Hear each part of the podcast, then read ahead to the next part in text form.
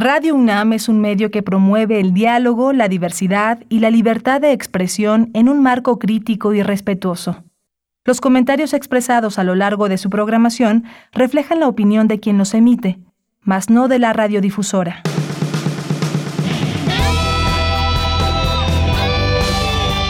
Prisma RU. Relatamos al mundo.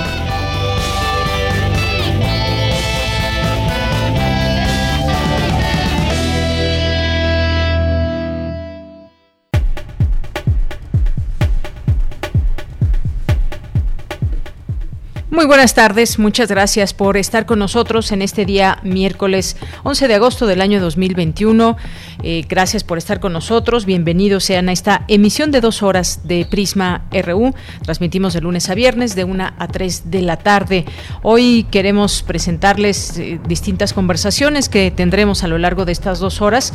Ayer comentábamos sobre este tema de las amenazas a periodistas, a medios de comunicación, un tema bastante delicado. Abordaremos hoy en una mesa de análisis el tema con los periodistas Jorge Meléndez y Alejandro Almazán, que estarán aquí con nosotros en Prisma RU de Radio UNAM, eh, para pues eh, tratar de comprender lo que está sucediendo, qué es lo que, además de este llamado al respeto a la libertad de expresión, y la protección, sobre todo, una reacción del Gobierno de México para proteger a, periodistas. ¿Qué está detrás de todo esto? ¿Ante qué situación nos encontramos? Quienes se dedican sobre todo a la labor informativa, en cobertura sobre eh, crimen organizado, narcotráfico y más, muchas veces la autocensura por miedo nos lleva a no conocer realmente qué está sucediendo en distintos estados de la República Mexicana y hay quien se ha atrevido hablar, que ha escrito libros, que ha... Eh, a través de sus investigaciones, sus trabajos periodísticos, hemos logrado enterarnos de muchas cosas y a veces la respuesta, desafortunadamente, ha sido la muerte a esos periodistas. Ejemplos tenemos muchos. Vamos a, vamos a hablar sobre esto con los periodistas y posteriormente Vamos a abordar también el tema de los 500 años de la caída de Tenochtitlán.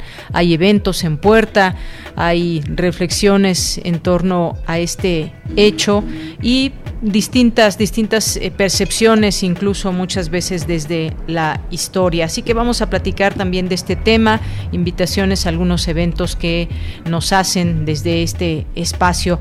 Vamos a tener también eh, una conversación con nuestros amigos de Deporte UNAM. En esta ocasión hemos invitado a Patricia Andrade Flores, entrenadora y responsable del programa de acondicionamiento físico general de la UNAM.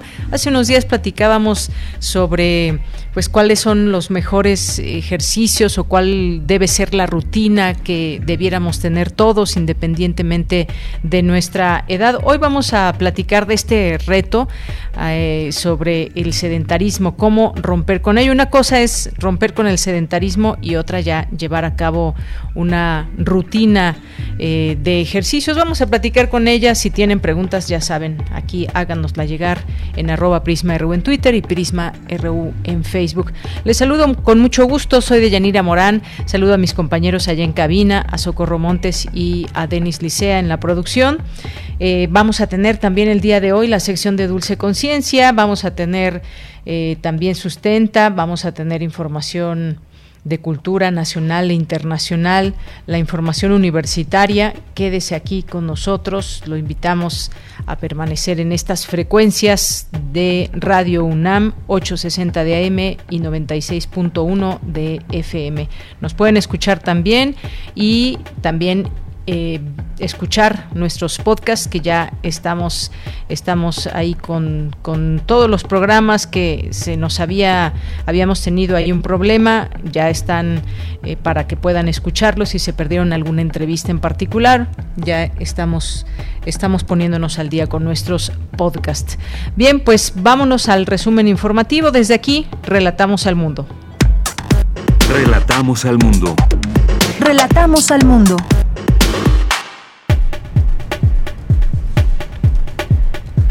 Y en este miércoles 11 de agosto en Información Universitaria, especialistas de diversas entidades universitarias de nuestra Casa de Estudios analizan los alcances y repercusiones del llamado de la ONU, que advierte que la humanidad se encuentra en código rojo frente al cambio climático. Inauguran la Jornada de Humanidades la conquista, revisiones incómodas, mitos, actores, culturas, herencias. Se debatirán temas como las alianzas que hicieron los diferentes grupos que intervinieron en la conquista de Tenochtitlán, el papel de las mujeres y la cristianización. Especialistas en temas de igualdad de género conversan con Marta Lamas en torno a su libro Dolor y Política, Sentir, Pensar y Hablar desde el Feminismo. En Información Nacional, la Secretaría, la Secretaria de Gobernación, Olga Sánchez Cordero, urgió a las instituciones de educación superior garantizar un ambiente libre de violencia contra las mujeres. Consideró que deben ejercer su autonomía como estudiantes o profesionistas sin temor ni riesgo.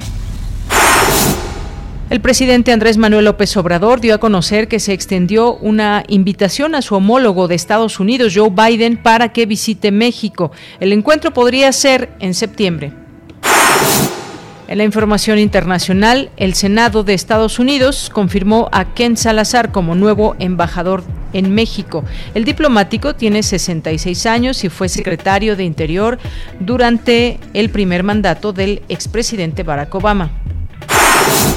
El Fondo Monetario Internacional elevó sus previsiones de crecimiento económico para Latinoamérica y el Caribe en 2021 al 5.8%, mientras que la de México podría crecer 6.3% en 2021 y 4.2% en 2022.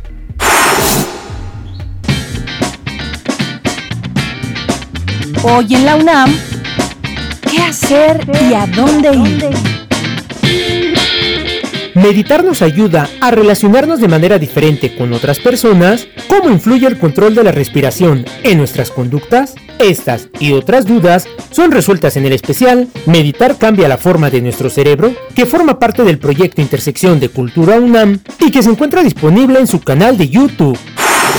Háblame extraño y dame un tenor son dos de las piezas digitales resultado del trabajo realizado por dos jóvenes compañías de egresados del Colegio de Literatura Dramática y Teatro de la UNAM dentro del programa Incubadoras de Grupos Teatrales. Ambos equipos participaron en un conversatorio donde compartieron sus experiencias acerca de su proceso creativo y las circunstancias complejas en las que tuvieron que llevar a cabo su trabajo de preproducción, grabación y edición de sus piezas en tiempos de pandemia por la COVID-19. Este conversatorio se encuentra disponible en el canal de YouTube de Teatro UNAM.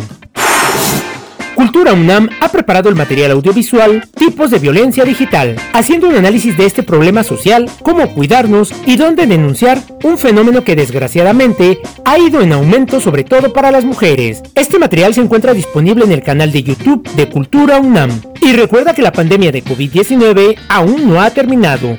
Evita acudir a reuniones sociales o lugares muy concurridos para evitar un contagio.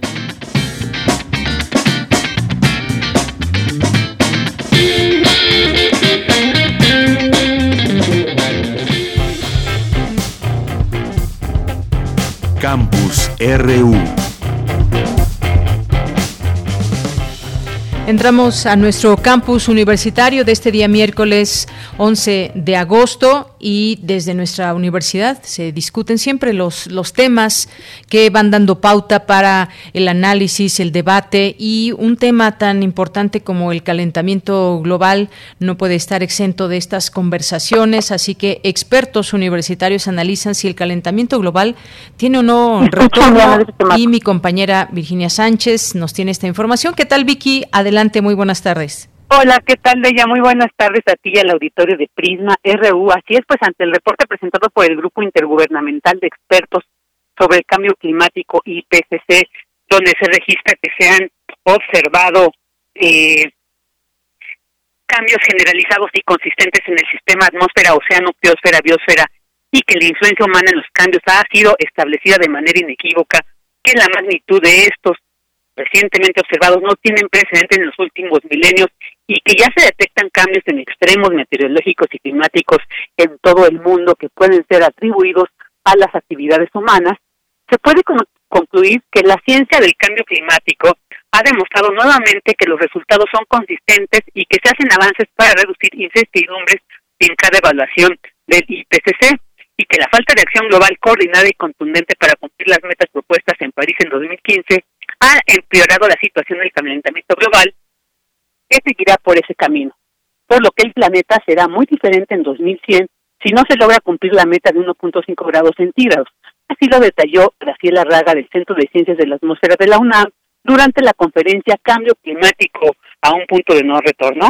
Por su parte, Juan Pablo Bernal Ururchurtu del Centro de Geociencias de la UNAM Campus Puriquilla dijo que los modelos climáticos no pueden reproducir este aumento solo considerando la modulación natural, sino que es necesario considerar el efecto antropogénico. Es decir, que si hacemos una distribución abrupta en la concentración de gases de efecto invernadero, vamos a ver un aumento muy cercano al objetivo de 1.5 grados centígrados para 2050. De lo contrario, dijo, mayor será el aumento de la temperatura. Escuchémoslo.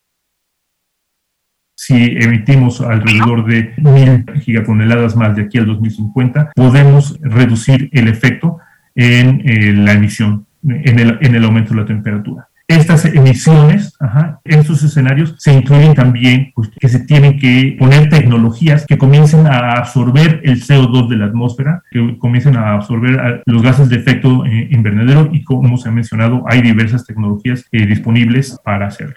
Hay otros escenarios en los que básicamente podemos seguir continuando emitiendo gases de efecto invernadero de manera indiscriminada, pensando que no pasa nada, y el aumento de la temperatura va a ser cada vez eh, mayor. Los efectos extremos van a ser cada vez más comunes. programa de investigación sobre cambio climático de la UNAM habló sobre los impactos para México con este problema del clima. Escuchemos qué dijo. Los impactos de cambio climático eh, equivaldrían entre medio PIB, perder ahorita medio PIB, 50% del PIB actual, hasta 4.5 veces el PIB actual. Ese es el tamaño del problema de cambio climático en la economía de México. En la segunda parte de este siglo, la mayor parte de nuestro país estaría teniendo pérdidas anuales de alrededor del 5% del PIB por cambio climático. Para finales de este siglo estaremos rebasando en, algunos, en algunas regiones del norte del país aumentos en la temperatura por arriba de 4 grados centígrados y lo que sabemos es que difícilmente cualquier ecosistema se puede adaptar a cambios tan bruscos, tan altos y en un periodo de tiempo tan pequeño. Lo que hemos visto eh, además es que eh, la Ciudad de México, Guadalajara y Monterrey podrían estar teniendo pérdidas cada año a partir de esta década o la que viene, mayores a mil millones de dólares por año por cambio climático. Y bueno, pues ante esta situación, señala el experto en nuestro país, dice es urgente generar más conocimiento y financiar más la investigación sobre el cambio climático. De ella, este es el reporte. Muchas gracias Vicky, gracias por esta información. De pronto cuando mencionabas esto, que cómo estará este mundo en el año 2100, eh, nos vienen muchas preguntas, sobre todo por, eh, por el cambio tan acelerado que se está teniendo en algunos sentidos y que se discuta es hoy más que nunca importante. Ya antes decíamos, nos va a alcanzar el cambio climático, pues ya está aquí, ya llegó y, a ver qué se hace como, como naciones, como, como planeta en torno a lo que viene y a lo que tendremos que enfrentar. Muchas gracias, Vicky. Gracias, muy buena tarde. Muy buenas tardes. Bien, pues de esto que seguiremos hablando porque es un tema por demás interesante, urgente también de, discutir y que tengamos de alguna manera claro los eh, individuos que vivimos en este planeta, qué podríamos hacer para ya quizás no revertir tantos cambios, pero sí abonar en algún tipo de situación que nos pueda beneficiar. Es nuestra casa, este mundo donde habitamos. Nos vamos a otro tema con mi compañera Cindy Pérez Ramírez. Conversan académicas acerca de los actuales movimientos feministas en México. ¿Qué tal, Cindy? Muy buenas tardes, adelante. Deyanira, es un gusto saludarte a ti y a todo el auditorio de Prisma RU. El movimiento político del feminismo no es ajeno a los sentires es por ello que Marta Lamas toma los ejes del sentir, pensar y hablar para realizar una revisión y análisis de los actuales movimientos feministas en México, la cuarta ola, en donde se escuchan consignas como ni una menos, aborto legal y seguro en todo México. En esta conversación en torno al libro Dolor y Política, Sentir, Pensar y Hablar desde el Feminismo de Marta Lamas, la académica del Centro de Investigaciones y Estudios de Género de la UNAM habló de las diferencias y el peso de la subjetividad que en muchas ocasiones menoscaba la posibilidad de acción política. La diferencia, que es tan importante reconocerla, también tiene un reverso, ¿no? También tiene que si te aferras y fetichizas esa diferencia, no vas a poder construir coaliciones o acciones colectivas, con algo que es una guerra cultural que está ocurriendo desde hace mucho tiempo en torno a la sexualidad y a cómo hay depositado en cierto tipo de cuestiones, como por ejemplo el comercio sexual, ¿no? Pues ahí hay una disputa muy fuerte entre las propias feministas, sino que la manera, digamos, de discutir en torno al tema no ha sido a partir de, a ver, sentémonos a ver si hay algo en lo que podemos coincidir, meterle un poco de racionalidad a algo. Por su parte, la doctora Tamara Martínez Ruiz, titular de la Coordinación para la Igualdad de Género de la UNAM, se refirió al encuentro de ejes comunes y convergencias en estos feminismos y las particularidades de esta cuarta ola como es la violencia. Vamos a escucharla. Hoy, pues donde ocurre una reconfiguración, de hecho también lo comentas como reconfiguración de las preocupaciones con, las propias preocupaciones feministas de la época o de la actualidad. Y podríamos pensar que los comunes, pues está la violencia contra las mujeres y la desigualdad, y también la búsqueda, desde mi punto de vista como resumen, la búsqueda de caminos y tránsitos para buscar seguridades en las mujeres, en sí mismas y como colectivas. En este resurgimiento que nombras tú, aparece el dolor y la rabia. Y también lo comentas, no es algo tampoco nuevo, pero aparece de forma muy enfática. Esfuerzos desmedidos de las violencias que viven las mujeres puede explicar también la característica de, del dolor y de la rabia hoy día en el movimiento feminista actual. Deyanira, este es el reporte de esta conversación en torno al libro Dolor y Política, Sentir, Pensar y Hablar desde el Feminismo de Marta Lamas. Muchas gracias, Cindy. Muy buenas tardes. Muy buenas tardes, gracias. Y este, este texto que eh, pues también recomendamos para poder eh, conocer más acerca de esto que se habló, esta, esa conversación entre académicas sobre los eh, actuales movimientos feministas en México, lo que comenta Marta Lamas, importante, ella ha abierto brecha en estos temas del feminismo, los sentires y además las distintas voces que siempre confluyen en todo esto, la cuarta ola eh, y la importancia, insisto, en escuchar las distintas voces que se generan en torno a este tema. Así que pues lo volvemos esta, eh, esta nota también una recomendación de lectura para seguir en este tema, en estos debates eh, tan intensos a veces en torno al feminismo en México. Continuamos. Prisma RU. Relatamos al mundo.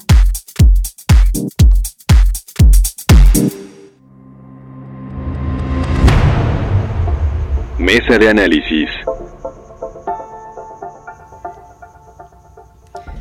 Bien, pues ya estamos en esta mesa de análisis donde vamos a conversar, como les decía hace unos momentos cuando iniciamos el, programa, muy importante hablar de lo que está sucediendo en torno a un tema que nos, nos interesa y nos está afectando a los, a los mexicanos, a quienes están en comunidades y eh, a través de las autodefensas exigen seguridad, seguridad que no les dan sus gobiernos, ya sean municipales, estatales, federal, y sobre esto también se debe informar, por supuesto, qué, qué hay en torno a, estas autodefensas, a, el crimen organizado que también ha amenazado en su momento autodefensas y en los estados en los que existen estos eh, movimientos, pues hay una, una situación de incertidumbre para las personas. Informar de esto es una labor que se ha vuelto cotidiana, así debe ser.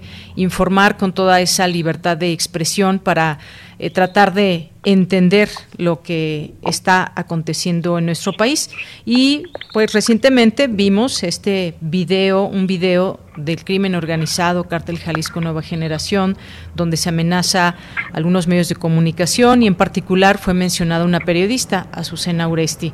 Hoy queremos platicar en esta mesa de análisis con dos periodistas que siguen eh, estos temas y es importante eh, pues debatir sobre esto, comentar que cómo podemos entender lo que es, lo que tenemos ahora, el contexto en que se mueven estas situaciones como estas amenazas, que dan da pie a estas amenazas, cómo se informa el crimen organizado y qué pretende con estas amenazas amedrentar a los periodistas qué informar, a dónde nos quieren relegar estas fuerzas del crimen organizado.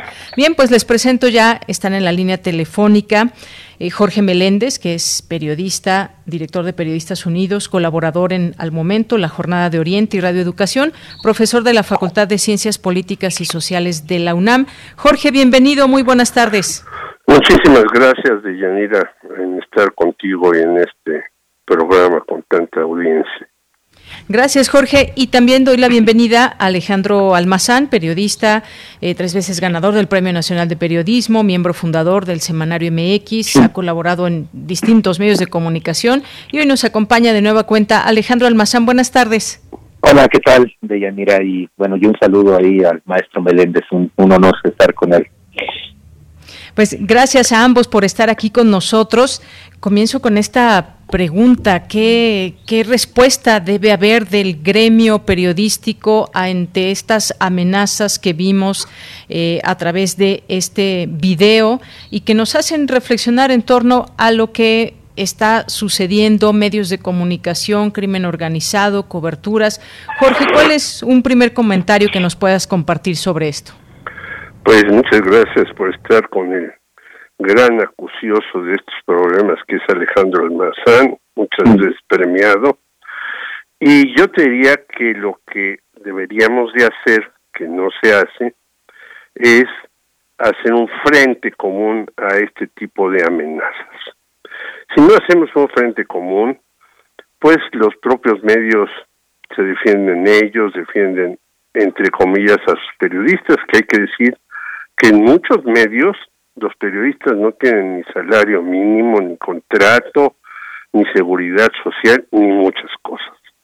Entonces, muchos medios presumen de lo que carecen y hay que hacer un frente común, como se ha tratado de hacer en México en algunos momentos, por ejemplo, en 1988 la Unión de Periodistas Democráticos hizo una marcha del movimiento Azarco a la Secretaría de Gobernación para ver lo del asesinato de Manuel Buendía, el señor Manuel Bartlett, el secretario de Gobernación, que nunca nos había recibido, estuvo dos minutos con nosotros y se fue. En 2008, las periodistas de a pie citaron una marcha del Ángel de la Independencia a la propia Secretaría de Gobernación, impresionante porque estuvimos ahí más de dos mil personas, creo que tuvieron un éxito inenarrable, pero yo desde que estaba en la UPD, la cual presidí, presidí y después he insistido que tenemos debemos de tener un colegio de periodistas con todas las legalidades del caso para enfrentar este tipo de problemas. Si no vamos a tener lo que ocurre en otros países, como en Colombia, en donde han matado a periodistas como el director del espectador y en muchos otros, en Italia, eh, no solamente a periodistas, sino al juez Falconi, si no se hace un frente común, dejando de lado divergencias políticas, ideológicas, económicas a este tipo de rufianes, pues no se podrá avanzar, no solamente en castigar a los responsables, que son muchísimos, sino en evitar que sigan matando periodistas. México es de los países que más periodistas matan en el mundo, siendo que no tenemos una guerra declarada, aunque sí una guerra muy virtual y muy clara entre el crimen organizado, el gobierno y diferentes personajes. Así pues, yo llamo a mis compañeros a hacer un frente común, común para enfrentar no solamente el caso de Azucena Uresti y de los demás compañeros que han sido amenazados, sino a este tipo de sujetos que son muy desnables porque dicen, pues ahora los vamos a atacar a ustedes porque nos sacaron, como si uno pudiera evitar sacar los nombres de estos señores que cometen crímenes todos los días. Así es, Jorge. Gracias por este primer comentario. Voy contigo ahora, Alejandro. Esto que en algún momento, y eh, lo hemos platicado, eh, habíamos platicado previamente contigo y decías en algún momento, tú que sigues todos estos temas de eh, la, inseguridad en el, en el país y todos estos grupos, de pronto del crimen organizado, que eh, están pendientes de lo que se dice de ellos. Las mañaneras, que es un foro, decías, donde pues el presidente lanza mensaje y trata de decirles que, que, se apaciguen en distintos momentos, lo ha dicho con distintas palabras. Y llama la atención que en, esta, en este video del cártel Jalisco Nueva Generación exige, exigen que sean parejos en la cobertura que se realiza sobre la delincuencia organizada. ¿Tú cómo ves este, este tema, esto que ha acontecido en estos últimos días? Pues mira, eh, para, para empezar, digo, yo diría que el tema, por supuesto que es grave, o sea, es decir, que ya amenacen estar así en una, de una forma tan directa como pasó con Azucena, bueno, pues claro que es grave y por supuesto, lo que a lo mejor tendríamos que hacer es hacer un frente común. No sé si dejando las ideologías a un lado o no, como dice el maestro. Yo creo que a lo mejor no con nuestras ideologías, pero haciendo un frente común en el decir, bueno, aquí estamos, ¿no? Pero estamos juntos. En el 2017, cuando eh, lo platicamos también la otra vez, cuando asesinaron a Javier Valdés, este, bueno, se, se, hizo una reunión ¿no? de más de 400 reporteros que vinieron de los estados, todos preocupados para saber qué se podía hacer. Y un comité ahí de, periodistas eh, le encargó a ciertos personajes, oye, pues invita a fulano, a mengano, a sutano, pues para que se unan y, que vean que el gremio está de, de, alguna manera unido. A mí me tocó buscar a Ciro Gómez Leiva, que a quien, o sea, tengo ahí un lazo de amistad con él. Pero bueno, a mí me tocó ir a, verlo y bueno, al final Ciro no fue, ¿no? Y, pero tampoco fueron a los que invitaron, ¿no? O sea, ahí pues como que nos dejaron solos, está bien. Bueno, yo creo que es otra vez, bueno, pues un momento de una oportuno para que entonces, bueno, pues nos juntemos y hagamos algo, ¿no? De, de, cierta manera. Eso por un lado, ¿no? Eh, y bueno, pues obvio toda la solidaridad a, a Azucena por el otro lado también está eh, que eh, sí, ella es la figura de la televisión, pero a mí me parece que la amenaza al final pues termina siendo para la prensa local eh, y quien pierde pues al final pues va a ser la, la sociedad porque pues se va, a, se va a dejar de informar, ¿no? Porque pues bueno, pues quién se va a arriesgar, digo, cuando mataron a Javier también la prensa, no solamente la prensa local cayó en ese momento de, Javier, sino toda la prensa nacional nos callamos, o sea, no sabíamos qué escribir porque no sabíamos si nos iban a matar o no, ¿no? Aquí, bueno, pues desafortunadamente pierde, pierde la sociedad, la sociedad, perdón. Y la otra, creo que el cártel Jalisco, pues ha aprovechado, ¿no? Como los medios, eh, o sea, no sé, supongo que hasta en TikTok anda, ¿no? O sea, ha aprovechado todas estas redes sociales, ¿no? Eh, de una u otra manera para mostrar su poderío, etc. Creo que pues deben de tener ahí un community manager ahí muy entretenido, ¿no? Porque incluso han sacado videos que han circulado mucho en, en Twitter, que están filmados con drones, etc., ¿no? Entonces, este tienen producción, ¿no? O sea, por supuesto, y le han entrado a esto de las redes sociales. Yo creo que pues es la primera vez que vemos, o sea, como así en vivo y en directo, que alguien sale y dice, oye, pues te voy a amenazar. Pero eso pasa todos los días en los estados, ¿no? Y son a los, los periodistas, pues todo el tiempo están ahí con esas amenazas, ¿no? En, ahí atrás en la nuca, mientras están escribiendo. Entonces, para ellos también es complicado. Ya ha habido, digamos, como otras ocasiones que se les ha amenazado directamente a, a periodistas, ¿no? Jesús Blancornelas, Sergio Aro, digo, y si nos vamos a, un poco más a la generación de, del maestro Meléndez, bueno, pues él nos puede dar también todo un rosario de, periodistas, ¿no? Que sufrieron esto.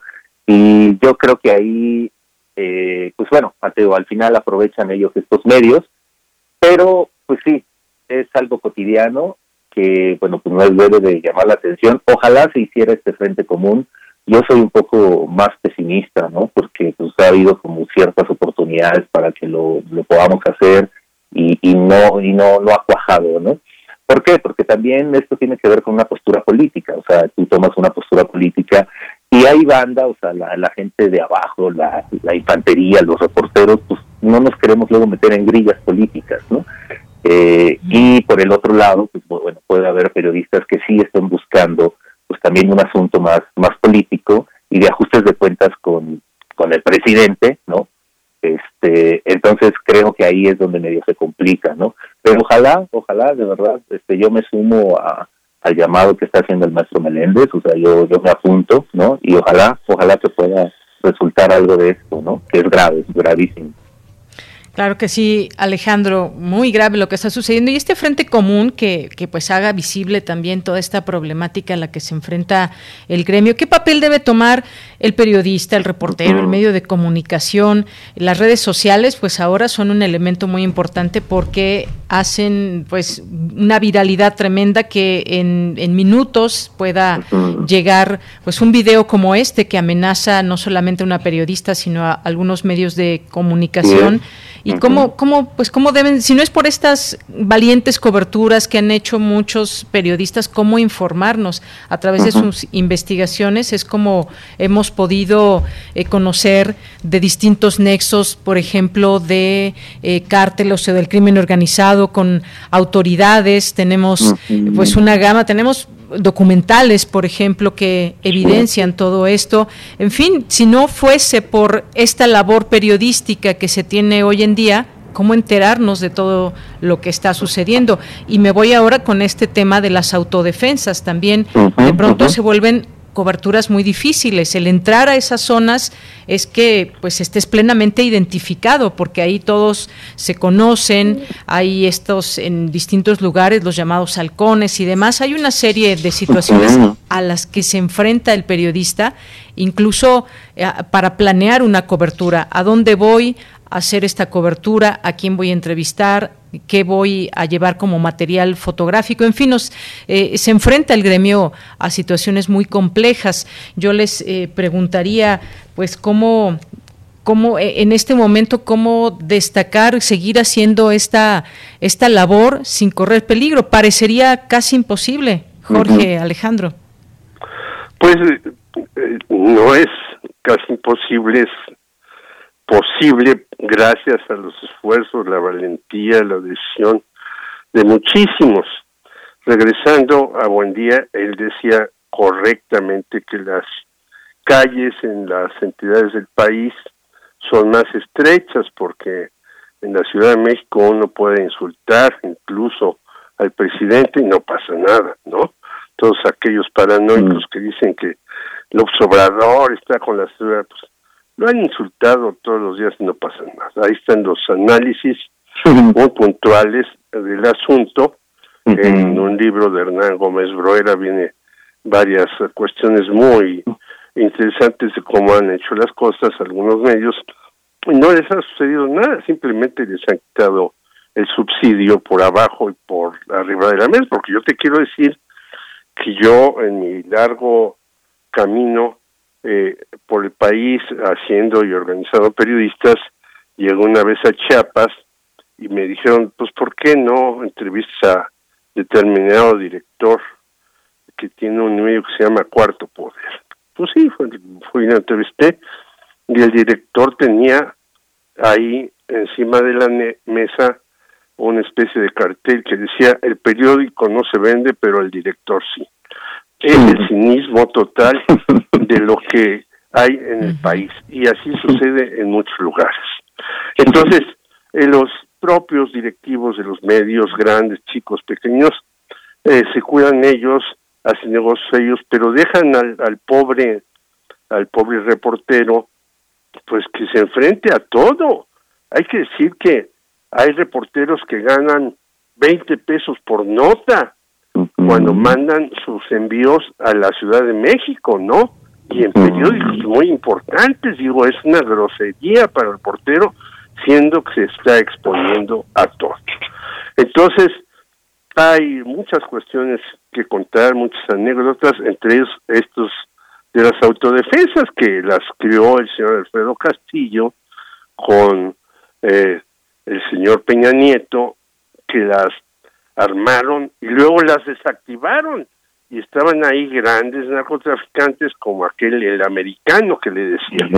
Por lo tanto, yo creo que debemos de hacer un nuevo esfuerzo, entiendo lo que dice Alejandro Almazán, yo he tratado de hacerlo, he tratado de convencer a compañeros pues muy comprometidos y dicen, no, nosotros no queremos colegio, ni asociación, ni nada. Bueno, pero ¿cómo vamos a enfrentar no solamente a los narcotraficantes, cómo vamos a enfrentar a todos los poderes que están en contra de nosotros? Yo digo, solamente organizados, hay que insistir en ello, solos no podemos, solos somos más vulnerables, y de repente sale, por ejemplo, este eh, documental de red privada, eh, de Buen Día, muchos años después, qué bueno que sale, no estoy en contra de ello, al contrario, digo, qué bueno que salió y que se evidenciaron ahí muchas cosas, quedaron muchas cosas también por decir, pero qué bueno que salen estos.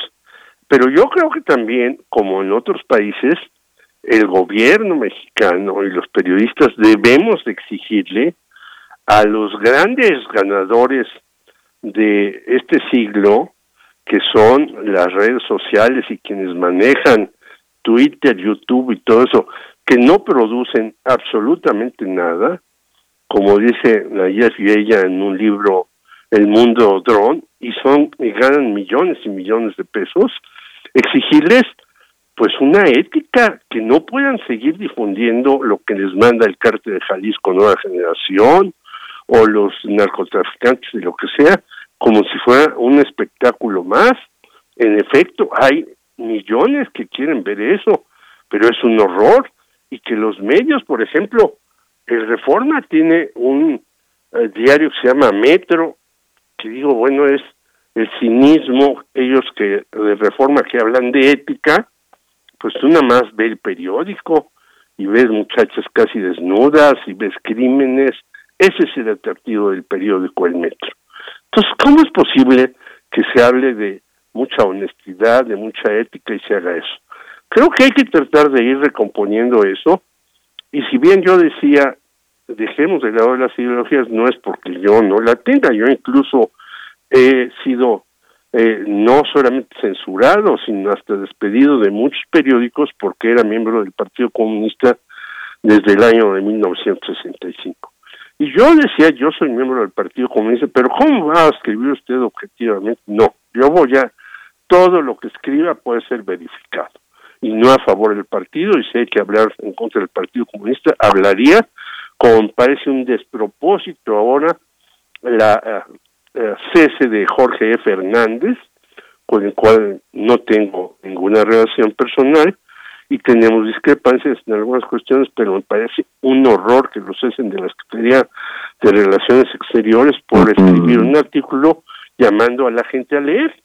Entonces, yo creo que todas estas cosas tenemos que ver no solamente es el caso de Azucena, que estaremos con ella todo el tiempo y con los demás compañeros, sino hay un sistema ahí sí de censura en algunos lados que hay que tratar de evitar y corregir y apoyar no solamente a Azucena, sino hasta Jorge Fernández en un, una idea de pluralidad, ética y responsabilidad en el periodismo.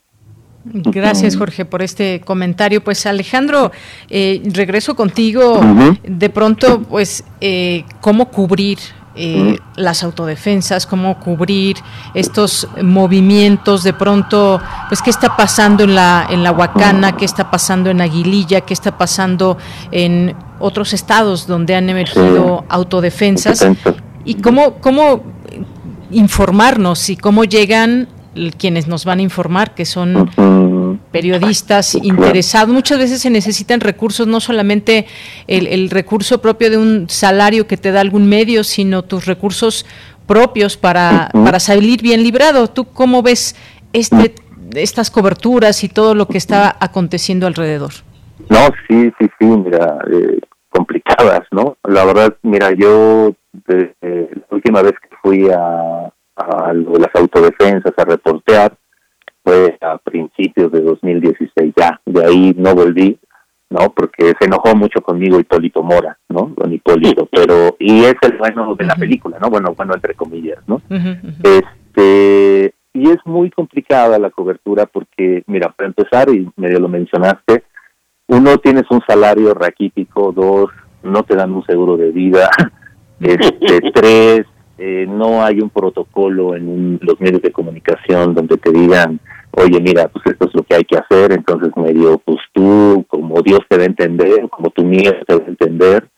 Eh, por fortuna, mira, Marcela Turat y las periodistas de a pie, eh, Daniela Pastrana, Dani Rea y compañía han estado haciendo, ¿no? Como una suerte de estos protocolos, pues que, que nos pueden servir, ¿no? Claro, cada, cada situación es diferente, ¿no? Y reaccionas, pues como Dios te va a entender en ese momento, ¿no? Pero son muy, muy complicadas estas coberturas. Mira, o sea, yo, por ejemplo, fui con Don Hipólito en un momento en donde lo quería matar el americano, eh, a su hijo de don Hipólito lo habían asesinado. Hipólito Mora, para un poco para el público, seguramente lo sabe, pero bueno, solo para recordar, Hipólito Mora es prácticamente el que fundó las, como son las autodefensas, primero en Cherán, en un pueblo indígena, ¿no? Purépecha, fueron los que iniciaron prácticamente, eh, Hipólito los imita, y bueno, pues de ahí se alzaron otros dos, tres pueblos, ¿no? Y bueno, surgió Mireles, etc. Y como bien dijo el profesor, el, maestro Meléndez hace rato, eh, prácticamente el gobierno de Peña Nieto eh, pues termina armando estas autodefensas porque detecta entre los grupos pues que hay narcos, ¿no? Y entonces eh, los arma a través del cártel Jalisco Nueva Generación y bueno, pues Alfredo Castillo tuvo mucho que ver ahí, ¿no? Famoso por este asunto de la niña Paulette, ¿no? Eh, y bueno, y desde entonces Hipólito ha estado ahí sorteando, ¿no? y tiene su, su propia historia, ¿no? Y bueno, yo al final, bueno, pues me, o sea, Hipólito me mandó a decir con un compa, con un colega que no volviera a ir, ¿no? Porque yo saqué una nota de un poco la historia de Hipólito, ¿no? Porque también es muy interesante la historia de Hipólito. Yo creo que todos tenemos grises y a don Hipólito no le gustó que yo sacara esos grises. Pero independientemente de eso, es muy difícil esa situación en Tierra Caliente, en otras zonas de Apatzingán, pero si también se va uno hacia el sur, hacia Lázaro Cárdenas, etc., ¿no? O sea, es súper complicado. Y como bien lo dijo el maestro, la verdad es que si no fuera por de pronto esta valentía, inconsciencia o no sé qué llamarle de, de pronto de algunos reporteros, que van a esos lugares, pues la verdad es que no, no, no estaríamos informados, ¿no? A mí, por ejemplo, pues sí, qué bueno que hay un desplegado informativo, ¿no? De varios medios que se juntaron a hablar con lo de la amenaza del cártel Jalisco Nueva Generación, pero también, y lo y, ya lo también lo mencionó un poco el maestro, pero la precariedad laboral, ¿qué onda, no? O sea, pues primero primero pues vamos a revisar la casa, ¿no? Porque los periodistas también se mueren por bajos salarios, también se mueren por no tener seguridad social, ¿no? Por, por tener, por ser prácticamente explotados, ¿no? Eh, yo he estado platicando, ¿no? Con, con colegas que me dicen, oye, pues sí, o sea, tú hablas de la crónica y que se pueden hacer estas cosas, pero pues nosotros estamos en otro ritmo de trabajo, ¿no? En otra precariedad laboral y pues no podemos querer escribir crónica si, si nos están explotando. Entonces, bueno, pues también yo creo que ahí falta una autocrítica, ¿no? De los medios, ¿no? Para, pues, también, pues, decir, oye, pues también con, o sea, voy a contribuir en efecto a, ayudar a mis reporteros, bueno, pues voy a empezarles a pagar bien, ¿no? Para empezar, ¿no? Entonces, y pues ante esos ante esos salarios, pues, pues no, ya no te arriesgas. Yo ya no me arriesgo no por el salario, sino porque pues me puse a leer sobre masculinidades y ya entendí muchas cosas y dije no no no yo no yo no voy a andar yo no voy a andar jugándole ahí al al al, macho mexicano no ya ya le jugué 30 años ya no quiero jugar más entonces de hecho era a mí muchos amigos me buscaban me decían oye pues nosotros sabemos que tú sí te metes entonces te queremos contratar para tal y yo decía sí sí claro no pero ya no, ya llegó un día en que dije, no, ya, ya, ya, ¿qué me pasa, no? O sea, un día se lo, se lo platiqué al maestro que después del asesinato de, Javier Valdés, ahí como que mi cerebro se me se me movió, digo, porque además pues Javier era mi carnal, entonces pues obvio que, que, me dolió más, ¿no? Y me hizo entender, sí. y que me hizo entender que pues no, que, que a veces pues sí, uno quiere reportear y quiere contarle a la gente lo que está sucediendo en, en un sitio, pero pues no no se puede las condiciones no dan no y, y pues sí uno uno tiene miedo y mejor se hace para atrás no y yo me hice para atrás no o sea yo ahora ya difícilmente iría a lugares a reportear y mi admiración para quienes lo, lo están haciendo, ¿no? Porque sí es necesario que pues, alguien lo tenga que hacer, desgraciadamente, ¿no? Efectivamente, pues es el, el miedo de pronto el que incluso puede autocensurarnos eh, y, decir no puedo hacer esta cobertura por tal o cual razón, sobre todo de, seguridad. Pues se nos va acabando el tiempo, yo les pediría un, comentario final. Eh, estamos, es la pregunta, estamos ante la imposibilidad de informarnos correctamente cuando aparecen este tipo de amenazas y cuál puede, podría ser la reacción del gremio. Una, pues sería un frente común, difícil o no de crearse, pero está ahí esto latente con estas amenazas y mostrando todo ese armamento detrás y, los tentáculos que tiene este cártel, pues no, no cualquiera se atreve, no de aquí en adelante, sino desde, desde antes a hacer ciertas coberturas. ¿Qué nos comentas como, como eh, al final de todo esto, Jorge? Bueno, pues yo recomendaría leer los varios libros de Alejandro Almazán, muy necesarios e importantes, creo que son unas joyas y se ve el trabajo periodístico, la fina pluma y el desarrollo de muchas cuestiones. Él ya habló de varias compañeras que son verdaderamente valiosas, yo diría, habría que agregar a, a Lidia Cacho, a Anabel Hernández eh, y a otras mujeres. Fíjate que últimamente creo que las mujeres han sido las más valiosas en investigar muchísimas cosas, Carmen Aristegui, mm. por su lado, etcétera. Hay, tenemos muchísimas cosas que leer y, ver cómo está la situación en el país. Y yo eh, creo que deberíamos de hacer por mi parte un último esfuerzo, no sé si será el último, tengo este, una buena cantidad de años y siempre que empecé a trabajar en estas cosas, yo decía, hay que organizarse, hay que organizarse, hay que organizarse, porque es la única manera, eh, solo uno no puede combatir ni adentro ni afuera, ni con los las empresas, ni con nosotros, por ejemplo, cuando yo estuve en la UPD, eh, logramos el salario mínimo profesional para los reporteros, que son cinco salarios mínimos. Estoy seguro que en muchos medios ni lo saben ni lo aplican. Pero bueno, ahí está en la ley yo creo que debemos hacer ese tipo de cuestiones para tratar de tener un gremio más involucrado en sus asuntos, más organizado para resolver problemas.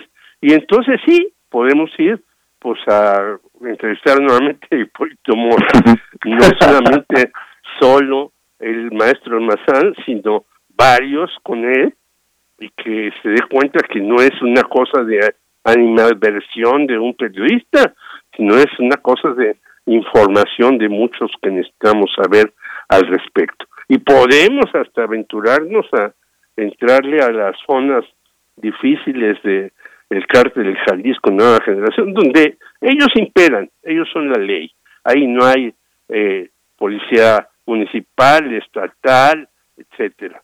Si no se llegan con pues la Guardia Nacional, el Ejército, además uno no puede entrar. Esa es la verdad y no se hacen ese tipo de coberturas porque suicida. Y yo creo que qué bueno que Alejandro ha ido los libros sobre el machismo, pero pues no hay que juzgarle al suicida. Yo tengo un hijo fotógrafo que dice, papá, yo les he dicho a mis compañeros, no hay que tomar la foto a como dé lugar, primero hay que cuidarse y luego tomar la foto. Y creo que así debe de ser la información, no por tomar una foto. Yo conozco una foto muy vieja de un periodista checo, que es una bala, y la bala pues llegó a su ojo y lo mató, y él tomó la bala antes de que, que le penetrara en el cuerpo. Pues creo que es una fotografía ejemplar, pero con todo respeto para este periodista checo absurda tomar una foto así, ¿no? Yo no quiero que ningún compañero lo maten por hacer una cobertura o por tomar una foto de algo que le cueste la vida. Bien. Jorge, pues muchas gracias. Por último, Alejandro, un comentario final. Sí, pues mira, yo tengo un poco de esperanza. No, no sé si se pueda armar este frente, pero sí tengo esperanza en que este grupo de mujeres y que están súper poderosas, ¿no? Y que, o sea, Marcela Turat y Pastrana, Dani Rea, Anabel, y Acacho y quienes se vayan ahí sumando, yo creo que ese que de ahí pueden salir mejores cosas, de verdad, o sea, que se pueda planear algo mucho mejor o a lo mejor desde ahí hacer el frente. No sé, siento que, que en este momento tienen más poder de convocatoria, ¿no? Y quizá no, pudieran ayudar, ¿sabes? Ayudar un poco más. Ojalá, ojalá que ocurra eso. Yo, yo eh, tengo ahí, ¿no? Esa esperanza o que, o que pase este frente, ¿no? Pero, pero no podríamos, o sea, perderíamos una nueva oportunidad si solamente pensamos en nuestros propios intereses, ¿no? Si solamente lo agarramos para una cosa política, ¿no? O si... No, no, no, yo creo que pues, tendría que, haber un, debate, ¿no? Por supuesto, nacional, de, medios, ¿no? Para ver qué, qué hacemos, pero donde entremos todos, ¿no? O sea, porque mira, pues este desplegado que escribió pues están ahí algunos medios, pero yo no veo, por ejemplo, medios que yo sigo y para mí son importantes, ¿no? Y que no, pues ahí no están mis medios, ¿no? Ahí no están mis periodistas, entonces, este, pues qué onda, eh, algo está pasando, bueno, pues a lo mejor es esta oportunidad y si no lo es, bueno, desgraciadamente nos van a van a seguir amenazando al gremio, desgraciadamente va a seguir muriendo gente porque también el gobierno en ese sentido pues no no ha dado una ayuda estructural, o sea, una resolución, sí, o sea, una respuesta estructural a un problema estructural, porque bueno, finalmente todo esto es un problema estructural, entonces solamente ha dado como paliativos de no, sí, vamos a proteger y el mecanismo y, o sea, yo, pues la verdad es que la verdad, muchos de los compañeros se ríen con el botón de pánico, ¿no? O sea, dicen, no, pues este botón, ¿qué onda, no? Y además, pues no sabemos si este botón, o sea, en algún momento se dijo que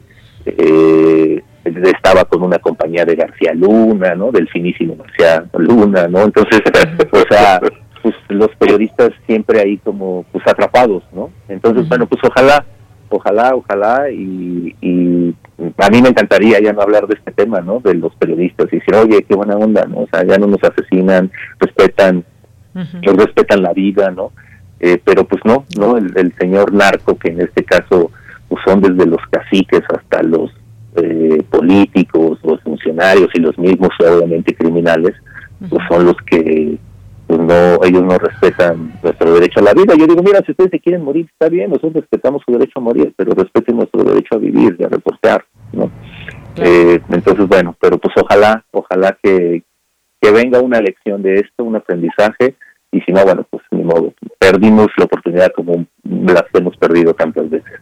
Bien, pues Alejandro, muchas gracias también y gracias a los dos por haber estado en esta mesa de análisis. A de un honor estar con Alejandro Almazán hablando de estas cosas y ojalá algo fructifique. Es importante. Muchas gracias. Al contrario, maestro, de, usted he aprendido, así que no, muchas gracias, de verdad te lo agradezco. Y, y también gracias, de Yanira, y bueno, a tu público, ¿no? Por supuesto, que, sí. que es la que allá nos está escuchando. Muchas gracias. Gracias a los dos, Jorge Meléndez y Alejandro Almazán. Muy buenas tardes. Gracias. Abrazo. Abrazos a los dos y pues vamos en un momento a continuar con nuestra siguiente información. Ya nos pasamos algunos minutos, está muy bueno el tema, pero también tenemos que hablar de otras cosas. Estamos ya por conversar en un momento con Alejandro Hernández Galvez para que nos platique sobre este asunto eh, una, nos va a hacer una invitación, al igual que Alejandro Centeno. Alejandro Hernández nos va a platicar sobre esta mesa de diálogo dedicada a reflexionar sobre la caída de Tenochtitlán, 500 eh, años que se conmemoran en este 2021 y hay mucho que hablar, mucho que decir. En un momento más estará ya con nosotros. Me avisan de nuestra producción. Ya está en la línea Alejandro Hernández Galvez, que va a ser moderador de esta mesa de diálogo. Alejandro, bienvenido. Buenas tardes. Hola, ¿qué tal? Buenas tardes. Gracias por la invitación. Pues cuéntanos, Alejandro, haznos esta invitación a nuestro público Radio Escucha, esta mesa de diálogo para reflexionar sobre la caída de Tenochtitlán. Pues vamos a, vamos a hablar sobre un, eh, tres autores de un libro que acabamos de, editar en Alquimia este año, se llama 500 años, que es un, título muy obvio, y, tendremos a Liseta Alegre, que es este, etnomusicóloga, eh, a Santiago Orduña y José Luis Burgue, que son arquitectos, y estaremos hablando justo de, no solo de la caída de Tenochtitlán y Tlatelolco, sino de qué pasó, de, qué pasó en ese momento, este, qué pasó en los años que siguieron y qué ha pasado en esos 500 años, ¿no? Sobre todo tratando de entenderlo desde, desde lo que hacemos nosotros, ¿no? que es arquitectura, diseño, ciudad, este, preguntarnos cómo cambió y lo, interesante, teniendo un etnomusicólogo, es cómo cambió desde el entorno acústico, las maneras de nombrar las cosas, la manera de nombrar el mundo y la manera de ocupar el territorio. Muy bien. Bueno, pues me gustaría también que nos invitaras cómo podemos unirnos a esta mesa que comienza, tengo entendido, el día de mañana. Sí, mañana a las seis de la tarde es parte de Mextrópoli Extendido, este festival que organizamos cada año y que ahora con, con, la, con, con, la pandemia pues se ha vuelto entre híbrido, parte en línea y parte, parte presencial. Este, esta actividad va a ser va a ser en línea si se conectan a las redes de Mextrópoli, mextropoli.mx o Mextrópoli en Twitter, en Facebook. Eh, lo vamos a transmitir este, tanto en Facebook como en YouTube. Entonces, si se conectan a nuestras redes, a las 6 de la tarde ahí estaremos. Muy bien, pues ahí queda hecha esta invitación para nuestro público. Muchas gracias Alejandro por estar con nosotros. Gracias a ustedes. Muy buenas tardes. Gracias Alejandro Hernández Galvez con esta invitación y nos vamos ahora rápidamente con Alejandro Centeno, ya está en la línea telefónica, poeta, editor y coordinador de un evento que nos va a invitar. Eh, Tenochtitlán emerge 500 años de la lucha por la dignidad y la soberanía y que se va a llevar a cabo en el Centro Cultural José Martí. Alejandro, bienvenido, buenas tardes. Hola, buenas tardes. Un saludo cordial para todos. Bien, pues te escuchamos con esta invitación para nuestro público. Bien, es un evento conmemorativo de cinco centurias o 500 años de lucha por la dignidad y la soberanía. El evento se llama Tenochtitlan Emerge y también hay un libro de mi autoría que, que lleva ya, bueno, estamos ya, mañana me van a tener los ejemplares, que lleva ese título Tenochtitlan Emerge y que se va a representar por un grupo actoral. Entonces, esto, como dijiste, va a ser en el Centro Cultural José Martí, que se encuentra ahí por la estación Maravillas, en la Sexta Avenida y la Avenida Benito Juárez de Ciudad Nezahualcóyotl, ¿no? Esta estación está pues, del Mexibus a tres eh, a tres paradas de Pantitlán.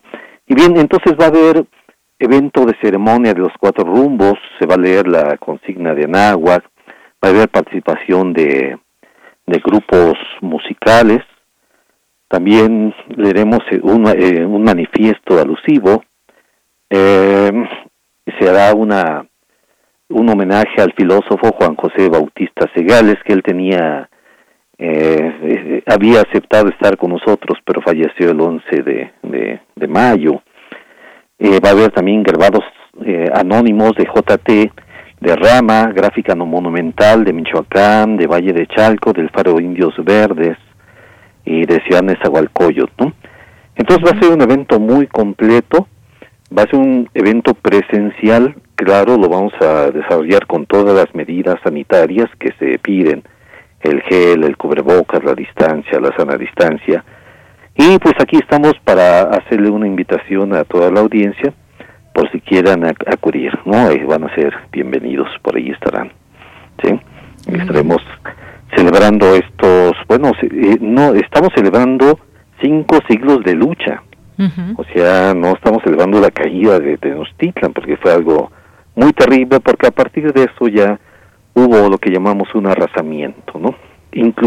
arrasamiento cultural incluido de aquellos grupos, aquellos pueblos que se aliaron con los invasores españoles, ¿no?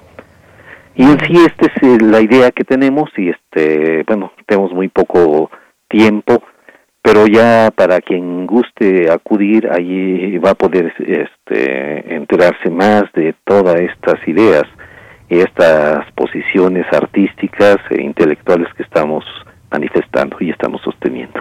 Muy bien, pues aquí está, eh, también publicamos este programa que va a haber, que nos has hecho el favor de enviar, este cartel, para que lo puedan ver nuestro público, 13 de agosto a partir de las 11 de la mañana, ahí en el Centro Cultural José Martí, que se une a todas estas eh, conversaciones, discusiones, debates en torno a Tenochtitlán. Muchísimas gracias Alejandro Centeno por haber estado aquí con nosotros en Prisma RU.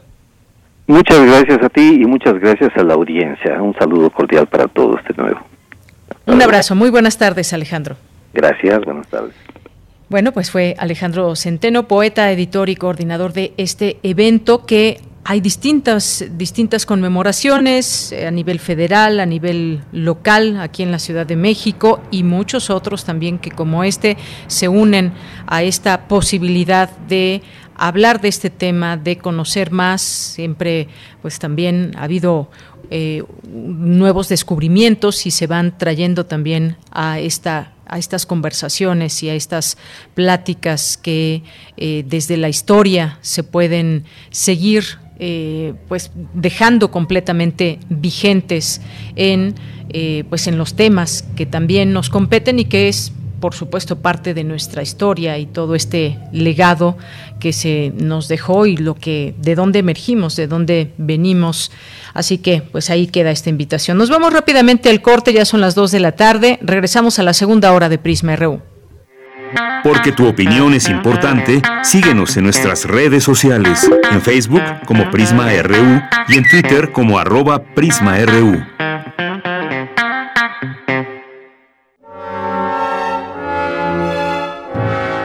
Esta pandemia provocó muchos silencios, silencios que merecen su propia música.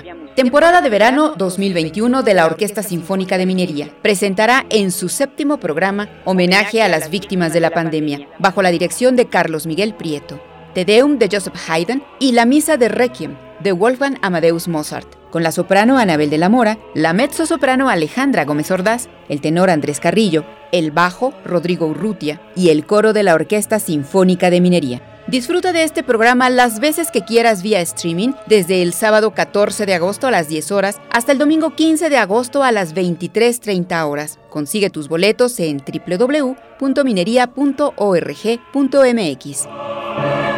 Que la música reavive el recuerdo, mitigue el dolor y honre la memoria. Orquesta Sinfónica de Minería. Duele todo lo que estamos viviendo duele hasta el alma. Pero si algo tenemos las y los mexicanos, es que siempre nos unimos y salimos adelante. Así que no importa si odias la política, lo que realmente importa es sanar a México. Sanar los trabajos perdidos, la inseguridad, los centros de salud. En RSP queremos sanarte a ti. RSP, sanar a México. Visita redes sociales progresistas.org.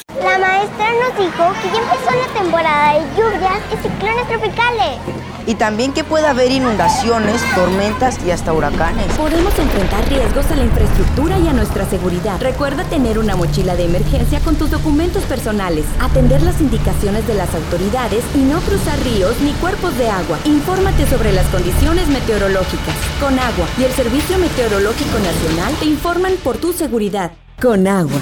Gobierno de México. Alrededor de un tema siempre habrá muchas cosas que decir. Quizá haya tantos puntos de vista como personas en el mundo. Únete a la revista de la universidad donde convergen las ideas. Jueves a las 16 horas, después del corte informativo. Disentir para comprender. Radio UNAM, Experiencia Sonora. Relatamos al mundo. Relatamos al mundo. Mañana en la UNAM, ¿qué hacer y a dónde ir? En el marco del Diplomado Internacional en Creación e Investigación Escénica, maestros de diversas disciplinas de la escena imparten una serie de conferencias magistrales abiertas a todo el público. En este contexto, se llevará a cabo la conferencia magistral hacia una praxis de investigación performativa, impartida por Antonio Prieto, quien compartirá el reto de intervenir los procesos de reflexión teórica con giros performativos. Conéctate mañana 12 de agosto a las 17 horas a través del canal de YouTube de Cátedra Berman y la cuenta oficial de Facebook de Teatro UNAM. No te puedes perder el concierto de música de cámara a cargo del fagotista Adrián Granados, quien interpretará piezas de compositores mexicanos para fagot y electroacústica. Además, se contará con la participación de los músicos Irving Santamaría y Alexis Eduardo García. La cita es el próximo viernes 13 de agosto, en punto de las 19 horas, a través de la cuenta oficial de Facebook de Música UNAM.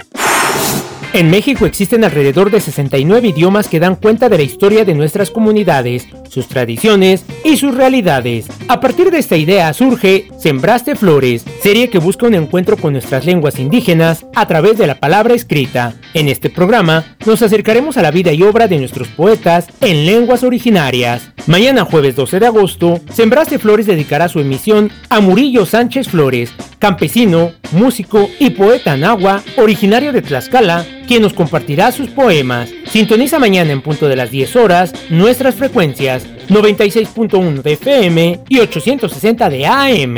Y recuerda continuar con el lavado constante de manos con agua y jabón durante 20 segundos. Para Prisma RU, Daniel Olivares Aranda.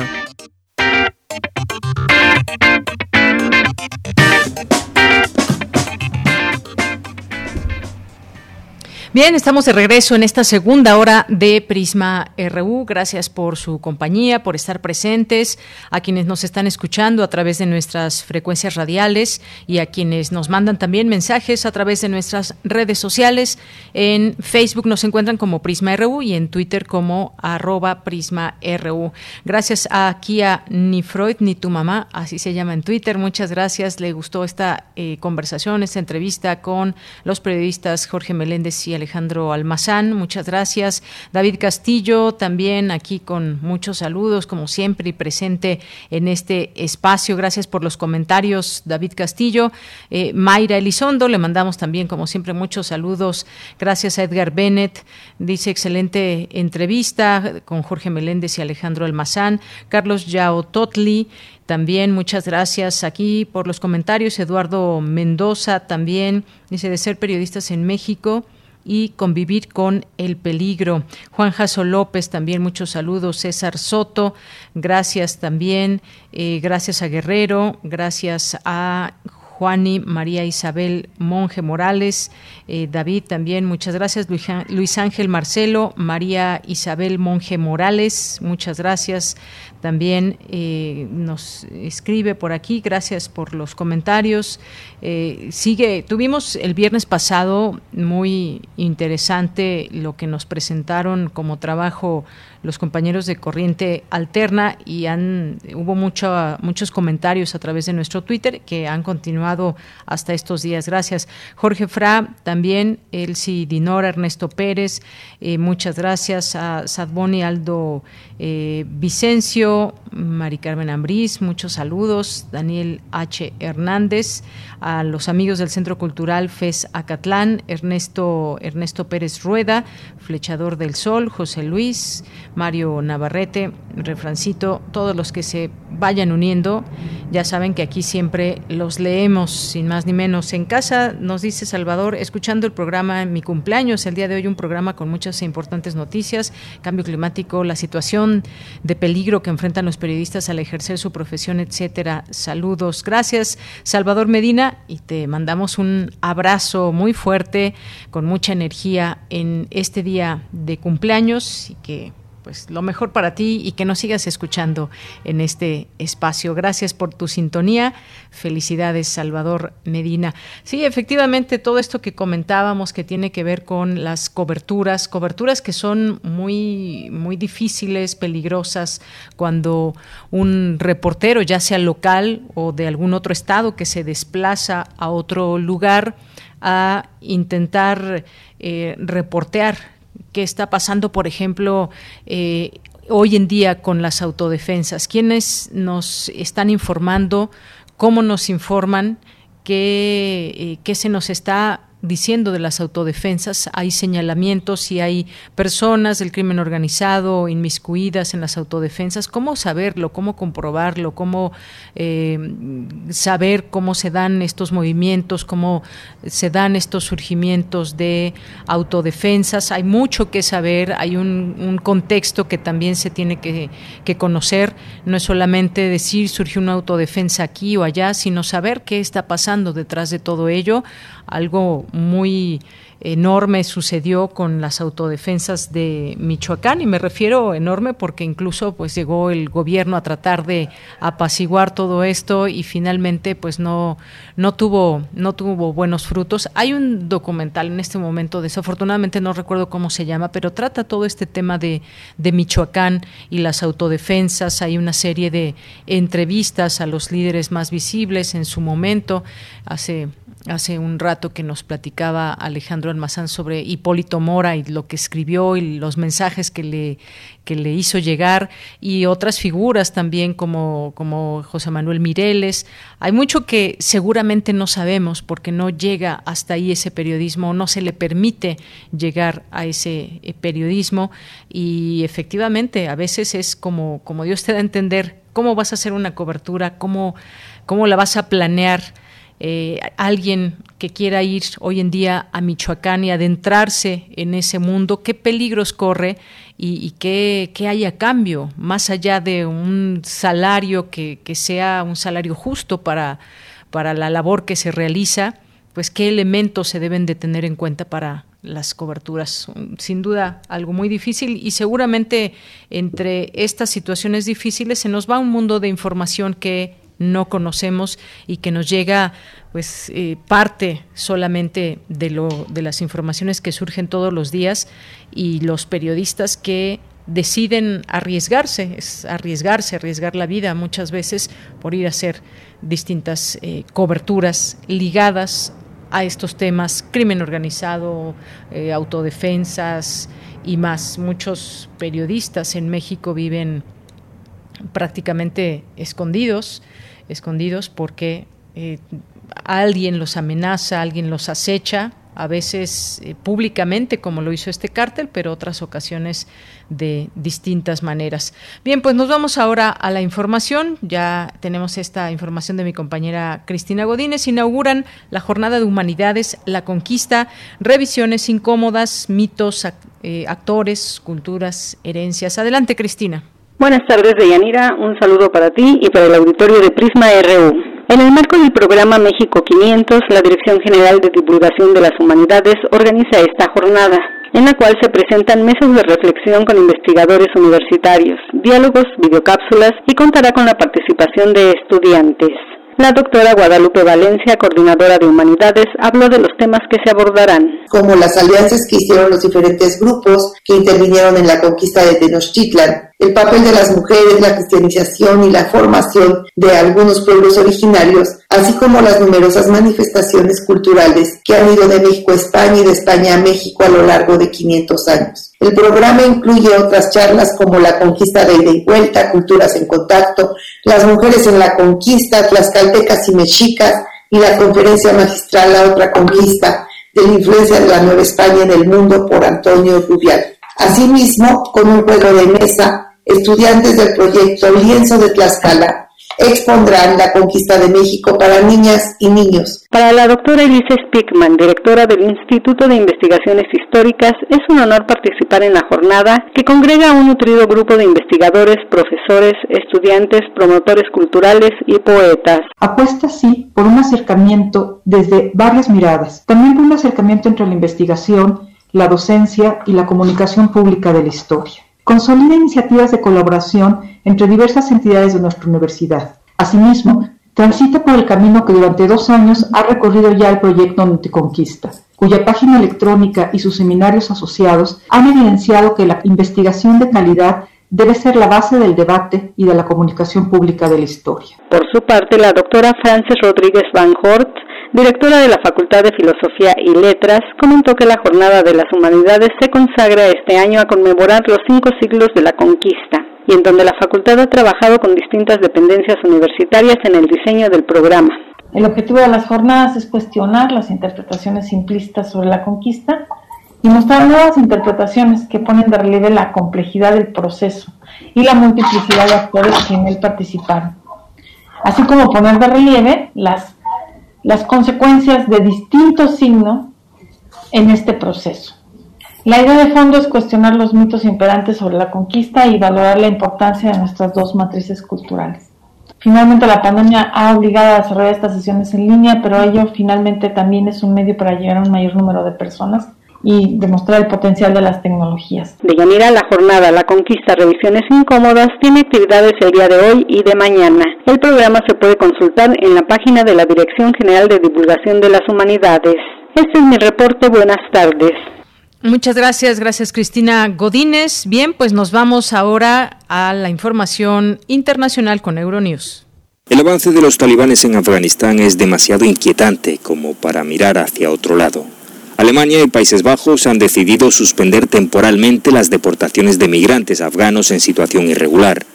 El Ministerio Alemán del Interior lo ha anunciado en Twitter, dando marcha atrás a la posición de Alemania en una carta enviada la semana pasada a Bruselas y firmada por otros cinco países en la que se pedía que siguieran las deportaciones. La situación en Afganistán es difícil y evoluciona día a día, lo estamos viendo, explicaba el portavoz del Ministerio del Interior. Existe un grupo de unos 30.000 afganos que deben abandonar el país. Son uno de los grupos más numerosos. Seguimos pensando que hay personas que deben abandonar Alemania lo antes posible. La suspensión es temporal y podría extenderse o no dependiendo de lo que pase en Afganistán.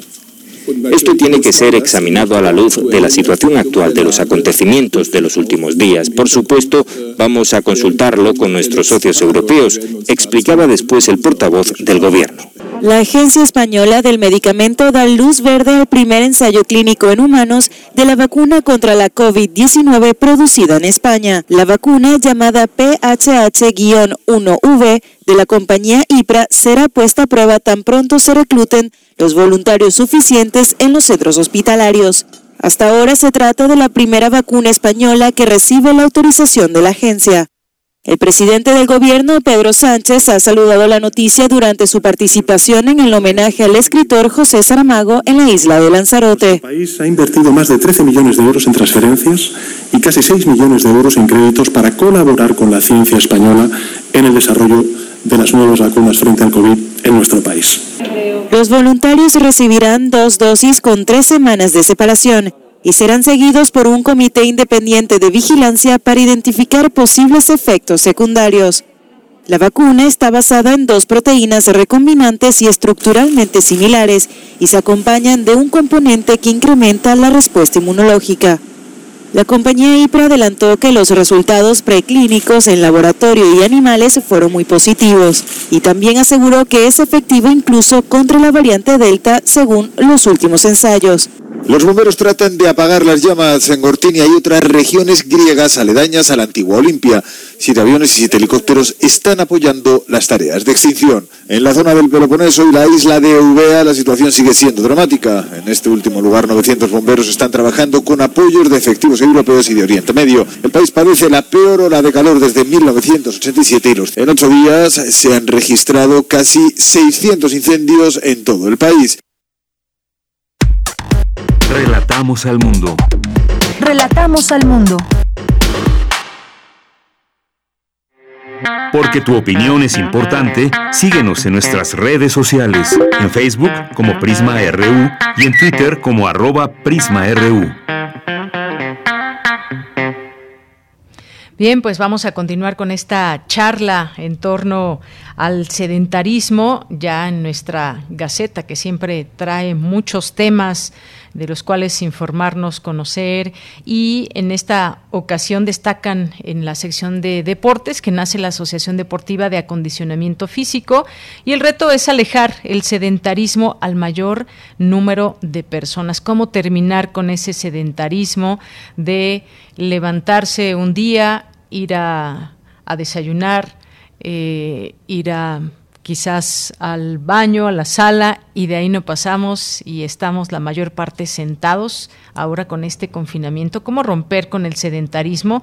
¿Qué tan difícil es o por qué hay mucha de pronto renuencia a optar por la actividad física. Bueno, pues hablemos, hablemos de este tema. Ya está en la línea telefónica Patricia Andrade Flores, que es entrenadora y responsable del programa de acondicionamiento físico general de la UNAM. ¿Qué tal, Patricia? Muy buenas tardes, bienvenida. ¿Qué tal? Buenas tardes, gustosa de estar contigo y con tu auditorio.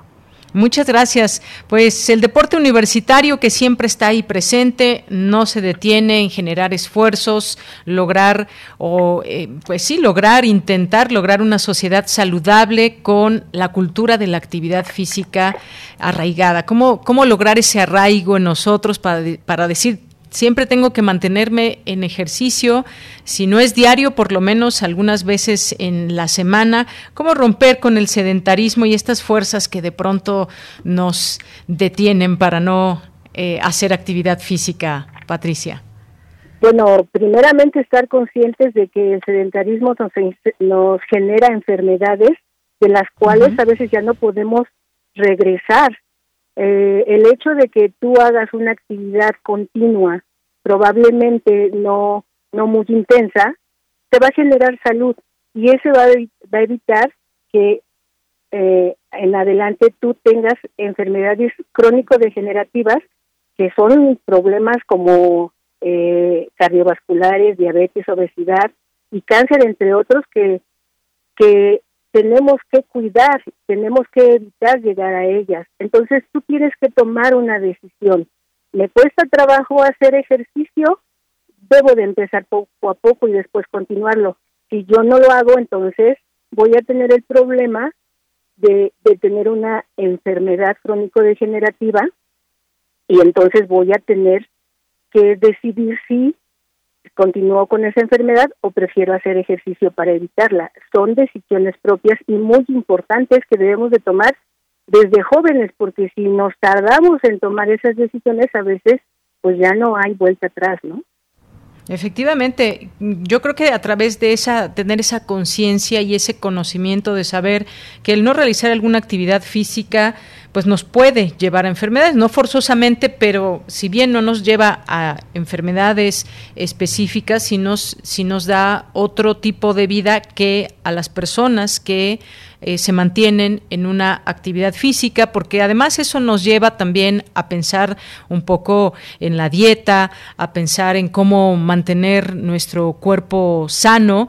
Eh, esto es sin duda importante. Yo creo que a través de la conciencia puede ser un, un primer punto importante para que la gente comprenda por qué es importante dejar atrás el sedentarismo. Y una vez instalados en esta conciencia, eh, cómo empezar. Quienes nos están escuchando quizás dicen, bueno, es que yo no, yo no sé cuál pueda ser la mejor actividad que me convenga, eh, no quiero ir a un gimnasio todavía por la situación de, pandemia. ¿Qué les podemos decir, Patricia?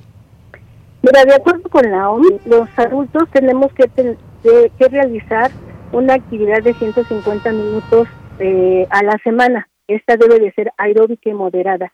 ¿Qué quiero decir con esto? Que puedes empezar caminando, puedes empezar en la bicicleta, puedes bailar, todo tipo de ejercicio que te genere un movimiento continuo, que no te agote, pero que sí sientas el bienestar del ejercicio y el esfuerzo que estás haciendo. El ejercicio que genera dolor, que genera en ese momento angustia, que genera este estrés, no es un ejercicio que te va a beneficiar al otro día tú ya no vas a querer hacer ejercicio porque además de que estás molido, no te dejó una sensación tan agradable. Entonces el ejercicio tiene que ser adecuado, adecuado al tipo de persona que va a hacer el ejercicio con base en su estado de salud y en su estado de condición física. Tiene que ser divertido, que tiene que generar placer, tiene que ser variado, no todos los días tienes que ir a correr, ni todos los días tienes que caminar, hoy puedes bailar, mañana puedes hacer ejercicios de movilidad, pasado puedes caminar, entonces todo tiene que ser agradable, pero siempre tienes que sentir un esfuerzo siempre sentir un esfuerzo y hay que también pues conocernos nosotros mismos, nuestro cuerpo, nuestras posibilidades también. Hay ejercicios que son más intensos que, que otros.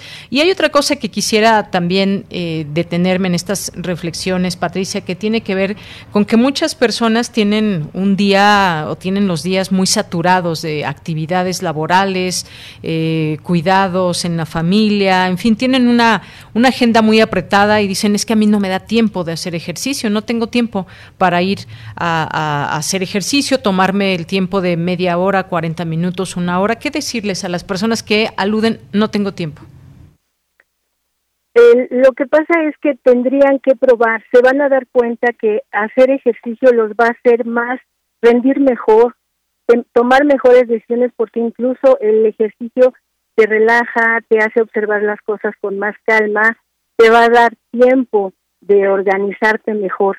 O sea, no tienen que probarlo, no pueden ser tan renuentes y decir, no, no, no puedo, no me da tiempo. Eh, nosotros, eh, conscientes de, de, todo esto, eh, hacemos clases en línea a través de, de la página de Facebook, de Facebook Live de Deporte UNAM y de UNAM Acondicionamiento Físico. Estamos impartiendo clases todos los días en diversos horarios y posteriormente ellos pueden ver los videos y eh, hacer ejercicio a la hora que les sea posible. No es necesario que realicen todas las actividades ni toda la hora, pero sí es necesario que vayan sintiendo poco a poco lo que les deja el ejercicio y se van a dar cuenta que, que es más beneficio que, que perjuicio incluso para estar en casa, incluso para estar con los niños, pueden formar, hacer que los niños o el compañero o quien esté forme parte de esas actividades y va a ser un bienestar para todos. Bien.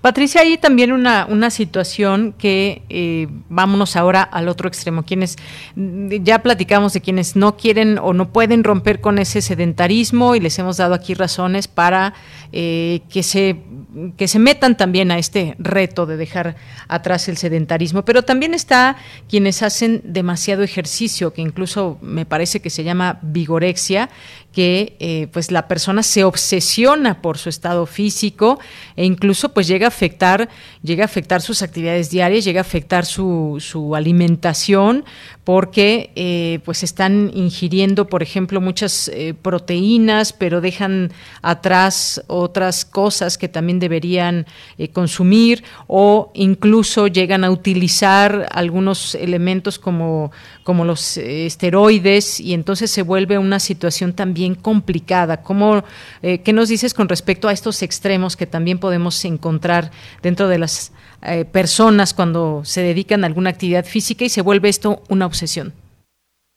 En el momento que tú dejas de pensar que el ejercicio es algo placentero, agradable y que te está resultando eh, en beneficio a tu cuerpo, eh, y, y, empiezas a pensar que tienes que hacerlo constantemente, que te hace falta trabajar más, que tienes que disminuir este la grasa constantemente, que tienes que aumentar la masa muscular, que te tomas todo lo que te dan, entonces ya no es algo saludable.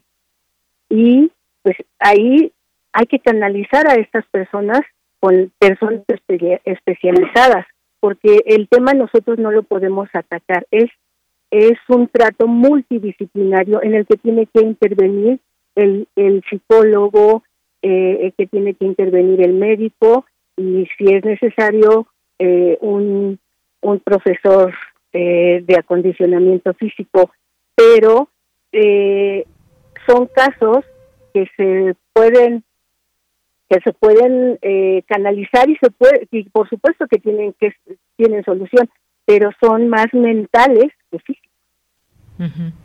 Y bueno, pues ya para ir terminando con esta entrevista, me gustaría preguntarte también esta combinación entre ejercicio y la buena alimentación. Yo he escuchado, seguramente tú también, muchas personas que dicen, yo hago ejercicio todos los días o casi todos los días de la semana, pero no puedo estar en casa, mis actividades son fuera y entonces no puedo, no puedo eh, cocinar mis alimentos y entonces como fuera y de pronto pues es comer lo que te encuentres, que si una torta, que si los tacos, que si la, eh, que, eh, la torta de tamal y demás eh, ¿qué importancia existe entre el ejercicio y la alimentación? O digamos que ya con el ejercicio basta y la alimentación, ¿qué pasa con esto? Es un error pensar que, eh, el ejercicio eh, por sí solo va a ayudarte a, recuperar tu peso, como muchos piensan, o, o que te va a dar ese, esa salud física es importante combinarla con una buena alimentación y con una buena nutrición. El hecho de que solo hagas ejercicio y que comas todo lo que quieres, eh, si, si haces una suma de gasto calórico y una suma de lo que de las calorías que ingieres, pues a veces es mucho mayor lo que ingieres pensando que, que pues solo el ejercicio va a solucionar esto. No, tenemos que equilibrar. Por eso es el, el fomento es a la cultura física, que este, estamos hablando de lo que implica la alimentación, de lo que implica la salud eh, en cuanto a medicina, de, de tu salud física y, por supuesto, del ejercicio físico. Entonces, tiene que ser algo complementario.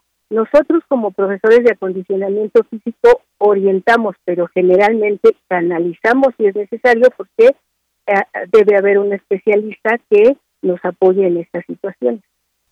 Muy bien. Pues muchas gracias, gracias eh, Patricia. Por último, nos llega aquí un, comentario que cuál es la clave para que se quite la flojera para hacer ejercicio, nos, nos dice Rosario Durán. La clave es probar, la clave es buscar algo que nos agrade, la clave es primero probar y disfrutar y segundo estar consciente de que si ahorita yo no hago por mí, algo por mí, después va a ser muy complicado y no me voy a poder mover. Uno de los aspectos más importantes del ejercicio físico no solo es que mejora tu, que previene problemas de salud, sino que también ayuda a disminuirlos. Pero sobre todo, un aspecto sumamente importante es que es como un protector de la vejez. Es decir, tú puedes llegar a una edad adulta avanzada siendo independiente y saludable. Entonces, ahorita tenemos que hacer ejercicio diario, aunque no sea muy intenso, pero de por vida. Y es en bien de nuestra salud y de nuestro futuro. Muy bien, pues muchas gracias por platicarnos sobre este tema. Probemos, quienes aún no lo hacen, prueben y, verán que es placentero también hacer ejercicio, no es un sacrificio, no lo, no lo veamos de esa forma, porque de pronto, híjole, tengo que ir a hacer ejercicio, me toca hacer ejercicio, es la hora del ejercicio. Debe ser placentero esto y además es muy saludable. Es parte de los datos que, que nos da ahora Patricia Andrade que lo probemos, que la parte de conciencia es muy importante, saber todos los beneficios. Yo creo que sí se nos va a antojar hacer ejercicio todos los días con estos beneficios que nos da la práctica de alguna actividad física. Pues Patricia Andrade Flores, muchas gracias por haber estado aquí con nosotros en Prisma RU de Radio UNAM. Muchas gracias a ti y quisiera invitar a todos tus escuchas eh, a participar en nuestras actividades que impartimos todos los días a través de Facebook, en UNAM y de UNAM, de UNAM Acondicionamiento Físico. Son clases programadas, son clases dirigidas y el objetivo es que las personas mejoren su condición física, tengan un bienestar y tengan salud. Y ahí estaremos esperándolos con mucho gusto. Muy bien, ahí queda esta invitación de UNAM y también estas interacciones que ustedes puedan tener, preguntas, ellos responderán y todo lo que quieran saber, pero sobre todo hacer, hacer actividad física. Gracias, Patricia, hasta luego. Hasta luego, muchas gracias. Muy buenas tardes, Patricia Andrade Flores, entrenadora y responsable del programa de acondicionamiento físico general de la UNAM. Continuamos. Tu opinión es muy importante. Escríbenos al correo electrónico prisma.radiounam@gmail.com. Nos vamos ahora a la sección de Sustenta. La Coordinación Universitaria para la Sustentabilidad busca publicar el primer compendio de recetas sustentables. Hoy en este espacio, Daniel Olivares nos habla de esta convocatoria. Adelante.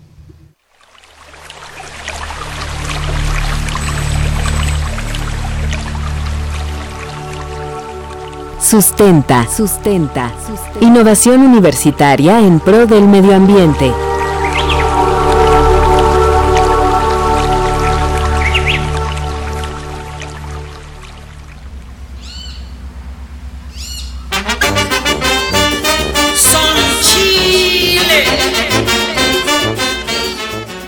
Bienvenidos a una entrega más de Sustenta. Les saluda con mucho gusto Daniel Olivares Aranda.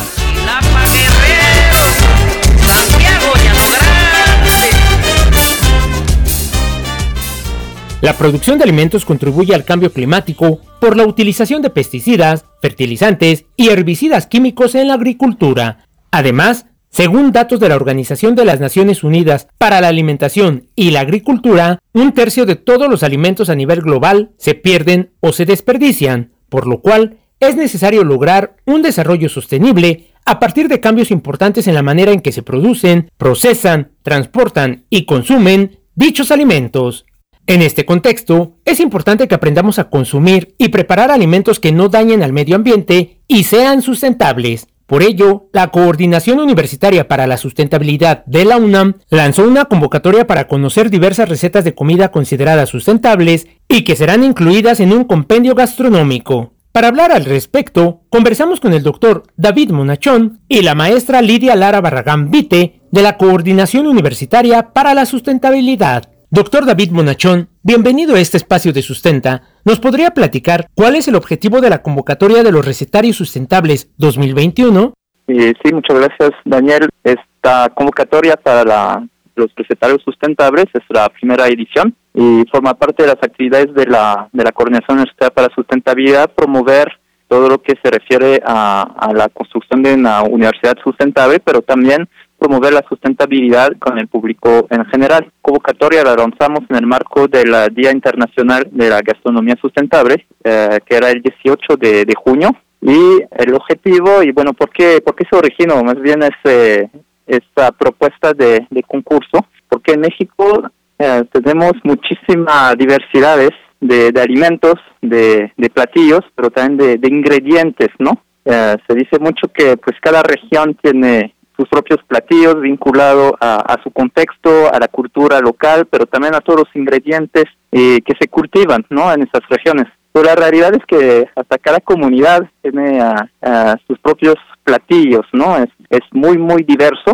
Esta convocatoria busca conocer las prácticas alimentarias de la población mexicana a través de sus recetarios. Nos explica la maestra en planeación y políticas metropolitanas, Lidia Barragán Vite.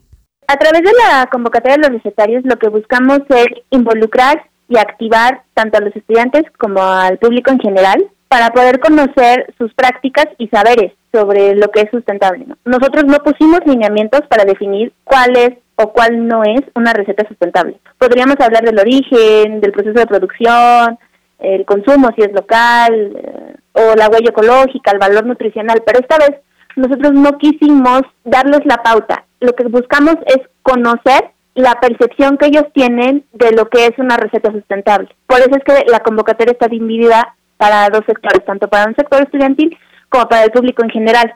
Queremos conocer más que nada, esta vez hicimos el ejercicio al revés, ¿no? En lugar de sacar la convocatoria y decirles, ah, pues mira, una receta sustentable es esto, esto y esto, lo que queremos es que ustedes nos digan por qué son recetas sustentables. ¿Cómo podemos participar? Es sencillo, basta con ingresar al portal del Día de la Gastronomía Sustentable y publicar en su muro virtual una receta que consideremos sustentable, acompañada del nombre del participante, así como otros datos generales. Nos explica la maestra Lidia Lara Barragán. Las características de las recetas básicamente son muy sencillas. Solamente nos tienen que poner el nombre de la persona que le está compartiendo, el nombre de la receta, si eres estudiante, dónde estudias cuál es tu lugar de origen y que nos platiques un poco de la historia del platillo, cómo aprendiste a hacerla y de dónde es originaria la, receta, ¿no? ¿Por qué es que tú consideras que es sustentable y pues en lo que consiste la receta, ¿no? Los ingredientes y el paso a paso. Esto lo deben de subir a nuestra página, bueno, a nuestro mural virtual que se encuentra en Parlet y ahí ustedes lo que les pedimos es que pongan por lo menos dos imágenes o videos cortos, no más allá de dos minutos, o de 10 megas. En esta convocatoria pueden participar estudiantes de cualquier universidad de México, así como también el público en general. Las 15 recetas con mayor número de votos serán incluidas en el Recetario Sustentable Estudiantil UNAM 2021 y en el Recetario Sustentable 2021, respectivamente. Escuchemos a la maestra Lidia Lara, quien nos explica cómo se definirán a los ganadores. Los ganadores los vamos a definir a partir de la votación del público, ya que todos los que participen van a compartir sus recetas en nuestro mural virtual. Y ahí está la opción en la que cada eh, usuario entra de la receta y puede votar por ella. Entonces los ganadores van a ser las 15 recetas más votadas, tanto en la modalidad estudiantil como en la modalidad público en general, y esos recetarios que se van a formar a partir de esas 15 recetas, los vamos a publicar en nuestra página, la de la coordinación, en las redes, pero será material de consulta y material didáctico que nosotros vamos a estar distribuyendo a lo largo de, nuestras actividades. El doctor David Monachón nos invita a participar en la convocatoria de los recetarios sustentables 2021. Invito a, quien se, se, interese en compartir sus experiencias uh, culinaria gastronómica a participar en este en este concurso a subir su receta con todas las características uh, solicitadas en la, en la convocatoria para poder uh, promover finalmente entre la, la comunidad universitaria, estudiantil, pero también público en general, quienes invitados a, a participar y a, promover esa, esas recetas no a, a, nivel nacional haremos una publicación de la de la del recetario y uh, se difundirá entre nuestras redes sociales. Y podemos pensar en, uh, en el futuro. Ahora estamos uh, limitados por las cuestiones de, de, pandemia, pero podemos pensar para el futuro un, un evento presencial para probar todas esas, esas recetas. Ganas de serranito con una machucadita, con su chile costeñito de comal. Las personas interesadas en participar en este recetario sustentable 2021 tienen hasta el próximo 18 de agosto para compartir su material. La convocatoria se encuentra disponible en las redes sociales de la Coordinación Universitaria para la Sustentabilidad. Dudas o comentarios puedes compartirlos a través de las redes sociales de Prisma RU o en mi Twitter personal, arroba Daniel Medios TV. Para Radio UNAM, Daniel Olivares Aranda.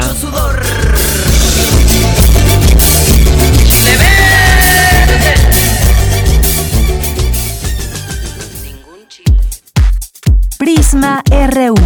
Relatamos al mundo.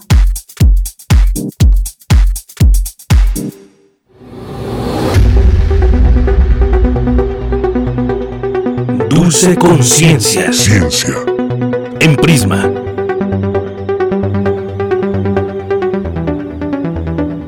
Bueno, y es momento de que vayamos a la sección de ciencia. Dulce García ya está en la línea telefónica. La saludo con mucho gusto. ¿Cómo estás, Dulce? Buenas tardes. Con el mismo gusto te saludo, Deyanira. Muy buenas tardes a ti al auditorio. Deyanira, hoy vamos a platicar de criptografía y computadoras cuánticas. ¿Qué te parece este tema? Pues no conozco mucho, pero me dará muchísimo gusto escuchar de qué trata todo esto. Pues vamos a contar para ello con la participación de una especialista que sí conoce un poquito más este tema, sobre todo las computadoras cuánticas que ya suena como muy futurista todo esto, pero parece ser que ya ya están aquí entre nosotros. Pues qué te parece si antes de pasar a la charla con esta académica escuchamos un poquito de información al respecto. Claro que sí, adelante.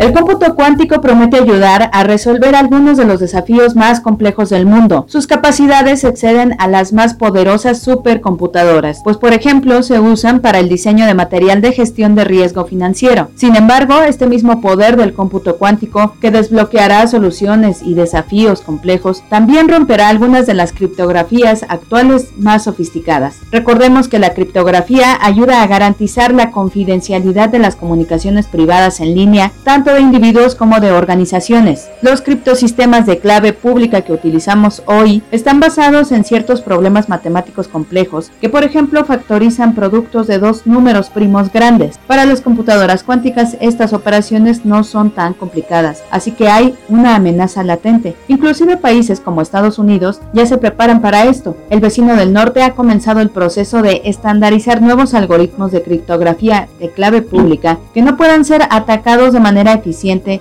incluso con la ayuda del cómputo cuántico, lo logrará. Y bueno, pues para platicar sobre este tema ya se encuentra en la línea la doctora Rocío Aldeco de la Facultad de Ingeniería, a quien le agradecemos mucho que nos haya tomado la llamada. Doctora, muy buenas tardes, ¿cómo se encuentra? Muy bien, Dulce, gracias. Este, buenas tardes y gracias por la por la invitación. Gracias a usted por estar aquí con nosotros una vez más. Doctora, y preguntarle de entrada, pues un poquito, si nos puede decir qué es la criptografía, sobre todo. Ok, la criptografía es, es un área que combina las matemáticas y, la computación para proveer eh, algoritmos que puedan ayudarnos a garantizar ciertas propiedades de seguridad en la información. Una de ellas, como mencionaban, pues es la confidencialidad, ¿no? Que mandamos datos y que no queremos que nadie nadie los vea más que quien nosotros decidimos, pero hay otros, ¿no? Como la integridad de la información, la, la autenticación de los usuarios, ¿no? Eh, y para eso sirve la criptografía eh, y, pues tiene bases matemáticas muy fuertes. ¿no? Claro. Eh, doctora, y bueno, aquí en este caso, por ejemplo, las eh, estas computadoras cuánticas ayudan a la criptografía o la perjudican. Eh, pues así como tenemos al día de hoy la criptografía, que como mencionaban ahorita en, en, en la cápsula de entrada, eh, la criptografía se basa, bueno, hay varios tipos de criptografía, ¿no? Y hay, hay una, particularmente la de llave pública, que se basa en algo que se llaman funciones solo de ida, que son funciones que matemáticamente encontrar su inverso es muy difícil. No, no es imposible, pero es muy difícil, te tardas muchos, muchos años, ¿no? Una de estas este, funciones es la de descomponer un número en factores primos, ¿no? Que este, nosotros en la primaria, en la secundaria aprendemos a hacer eso, ¿no? Básicamente factorizar un número eh, y cuando esos números son muy grandes, ¿no? Resulta que si yo te doy el número y te digo, a ver, encuentra los factores, a la computadora le cuesta mucho trabajo, no se tarda mucho tiempo. Eh, la criptografía de llave pública se basa en, en este, en este, en esta propiedad, ¿no? De no lo, una computadora no lo puede resolver y así es como eh, implementamos, por ejemplo, eh, navegar de manera segura, ¿no? En nuestros en nuestros eh, navegadores cuando entramos a una página web y vemos el candadito verdecito, lo que está pasando es que entre otras entre muchas otras cosas que estos algoritmos están funcionando.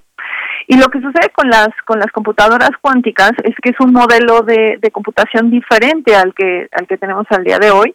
Eh, y uno de los primeros algoritmos que surge es este algoritmo de Shor, que lo que hace es poder descomponer un número en sus factores primos que con una computadora normal pues pues no era posible en un tiempo decente. Entonces, básicamente lo que hace es romper eh, esta idea de función solo de ida y como consecuencia rompe uno de los algoritmos de, de, llave pública que es el de RCA y, y pues ahí prende las eh, las alertas no de toda la gente que, que trabaja en criptografía entonces, en ese sentido no la ayuda, ¿no? No, no ayuda a la criptografía porque lo que, eh, no la ayuda en el sentido de al día de hoy, ¿no? ¿En qué la ayuda? En que pues se han generado otras áreas de investigación para generar algoritmos que se llaman postcuánticos, ¿no? Que básicamente son resistentes a ataques de computadoras cuánticas. Entonces, como que sí y no. Claro. Eh, y, por ejemplo, ¿algún caso en particular o que haya sido un poco más sonado sobre que al, al, se haya utilizado a lo mejor alguna computadora cuántica para romper alguna de estas llaves, doctor? Mira, pues al día de hoy no, porque como ves, las computadoras cuánticas no es algo que todo mundo tenga en su en su casa, ¿no? O sea, las computadoras cuánticas que existen son son limitadas, ¿no? Estados Unidos es el que más le ha invertido a estos temas, China, ahorita Europa, por ahí Alemania va a empezar el desarrollo de una, eh, y más que nada se están utilizando para mejorar otro tipo de algoritmos, por ejemplo, los algoritmos de inteligencia artificial o de machine learning, ¿no? Al tener este este poder, pues pueden ayudar bastante a tener eh, un desarrollo mayor en este tipo de, algoritmos, en tiempos de ejecución, en órdenes de ejecución. Eh, es por donde se ha hecho la, la, investigación, pero es cierto que eh, tenemos que estar todos preparados, ¿no? Ahorita no podemos ver esas computadoras como atacantes y muchos de los ataques que se han que se han mostrado en, en, en eh, desde el punto de vista académico son teóricos, no son prácticos. Pero pues están ahí, ¿no? Entonces eso es lo que ha hecho que, que, empiece a surgir esta otra área, como comentas, incluso el NIST, ¿no? A, que es un organismo de estandarización de algoritmos, ha abierto una convocatoria para, para tener estos nuevos algoritmos e incluirlos en las comunicaciones de internet no que, todos utilizamos. Pero el día de hoy no ha habido ningún ningún este ningún ataque como para decir ah este cierto gobierno tiene este problema no y creo que tiene que ver con el hecho de que estas computadoras no están todavía al alcance de todos no pero si algún día llega pues tenemos que estar preparados. Claro Claro, y, y bueno, un poquito preguntarle cuál es, eh, ya, no, ya nos dijo un poco, pero cuál es el futuro de la criptografía y si realmente será segura y un poco también a lo mejor de, este tipo de computadoras. Eh, ya, ya nos comenta que a lo mejor llegará un momento en que sean un poco más comunes, pero qué otras cosas además pueden llegar a complementar estas computadoras. Sí, yo creo que, eh, hay, hay por ahí un debate entre la gente académica de si las computadoras cuánticas realmente llegarán a ser una realidad eh, como las supercomputadoras, ¿no? Que lo son y que las y que las utilizamos.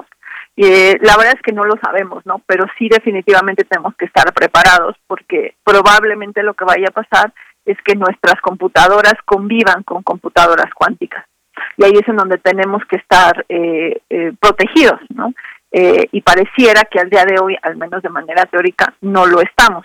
Entonces, sí es seguir el desarrollo de las computadoras cuánticas de cerca, ver qué sucede, ¿no? Es un área muy diferente al área tradicional de la computación y sumamente interesante ver qué sucede porque también va a tener muchos beneficios no para para la sociedad el tener este tipo de computadoras y al mismo tiempo pues permitir a los especialistas no en estas áreas de seguridad y criptografía eh, continuar con el desarrollo ya lo hay hay varios algoritmos postcuánticos que, eh, que, ya son resistentes a ataques de, por computadoras cuánticas y también hay algoritmos cuánticos que básicamente protegen la, la comunicación entre computadoras cuánticas, ¿no? que también ese, sería otro tema.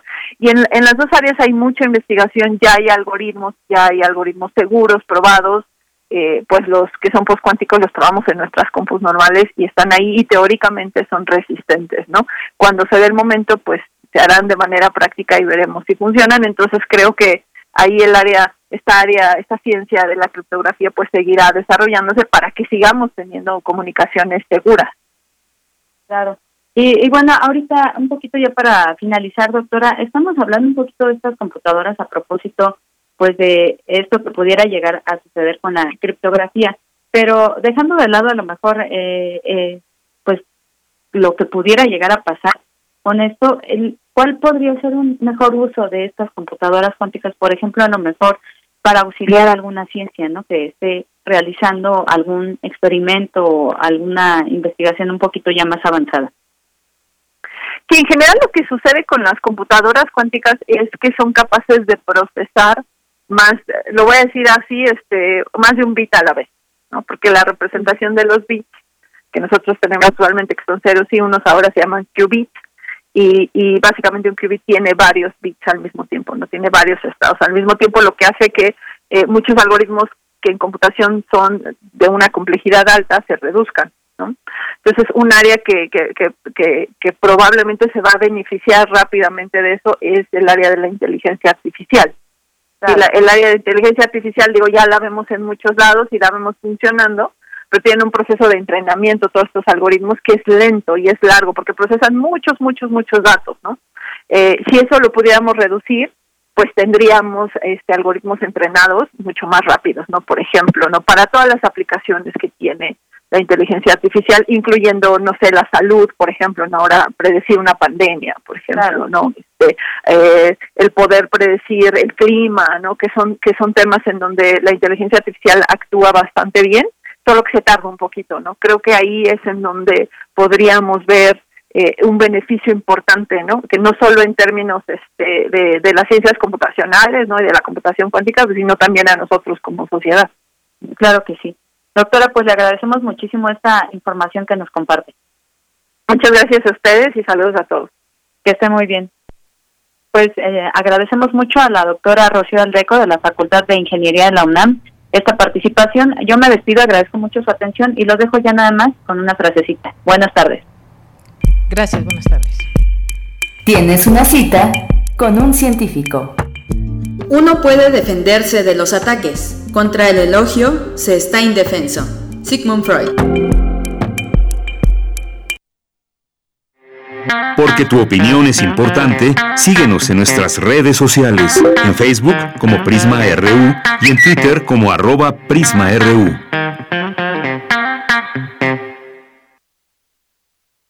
Palabras germinadas.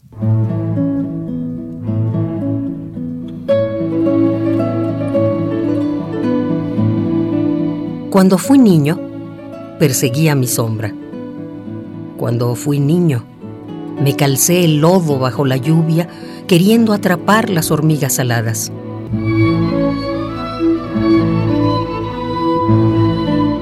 Cuando fui niño, soñé transformarme en colibrí para beber el néctar de las flores. Nunca podré olvidar la algarabía cuando miré el vuelo de cien mariposas. Cuando fui niño, me transformé en colibrí.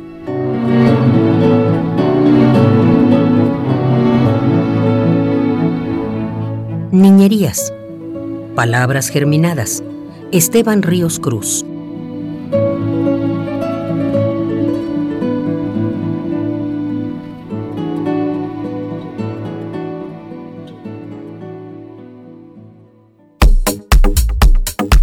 Nacional RU.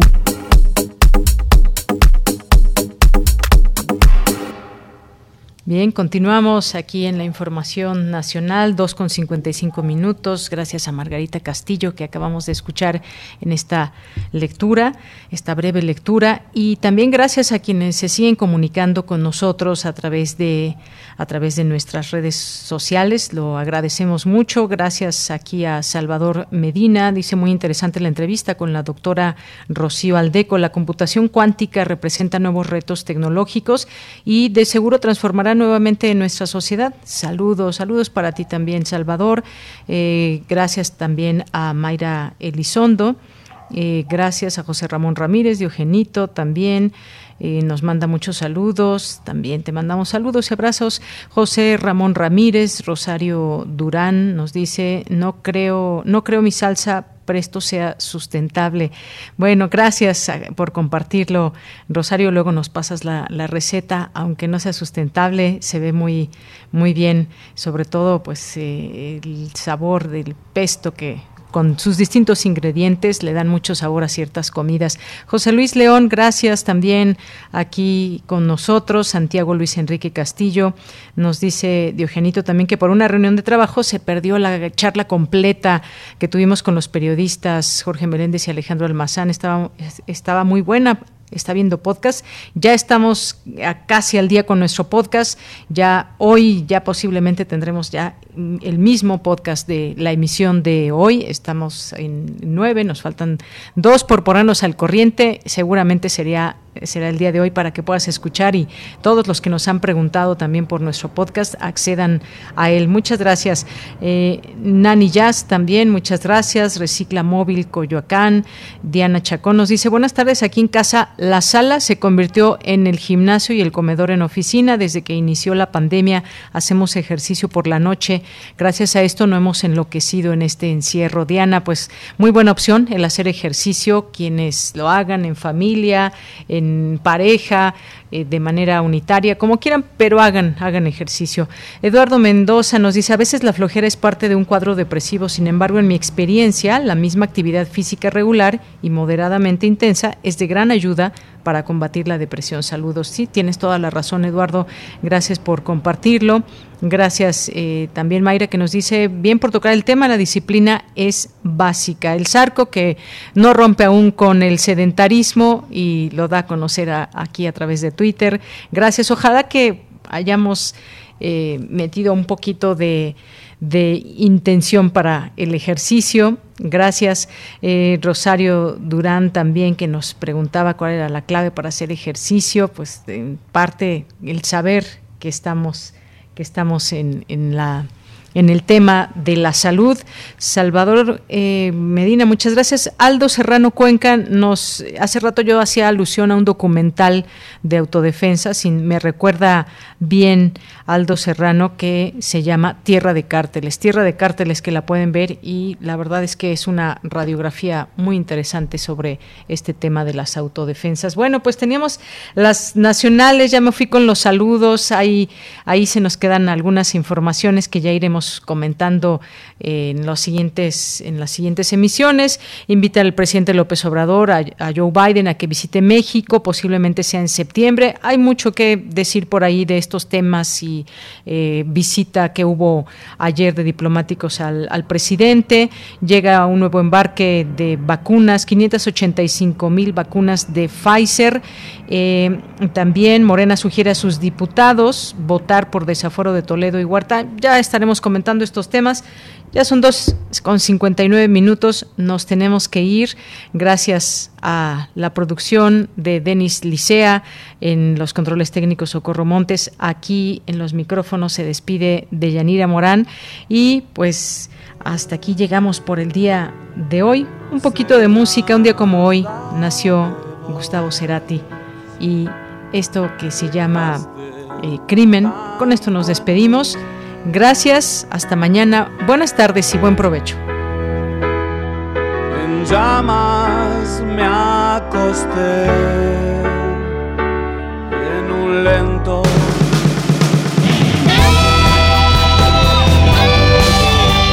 Prisma RU. Relatamos al mundo.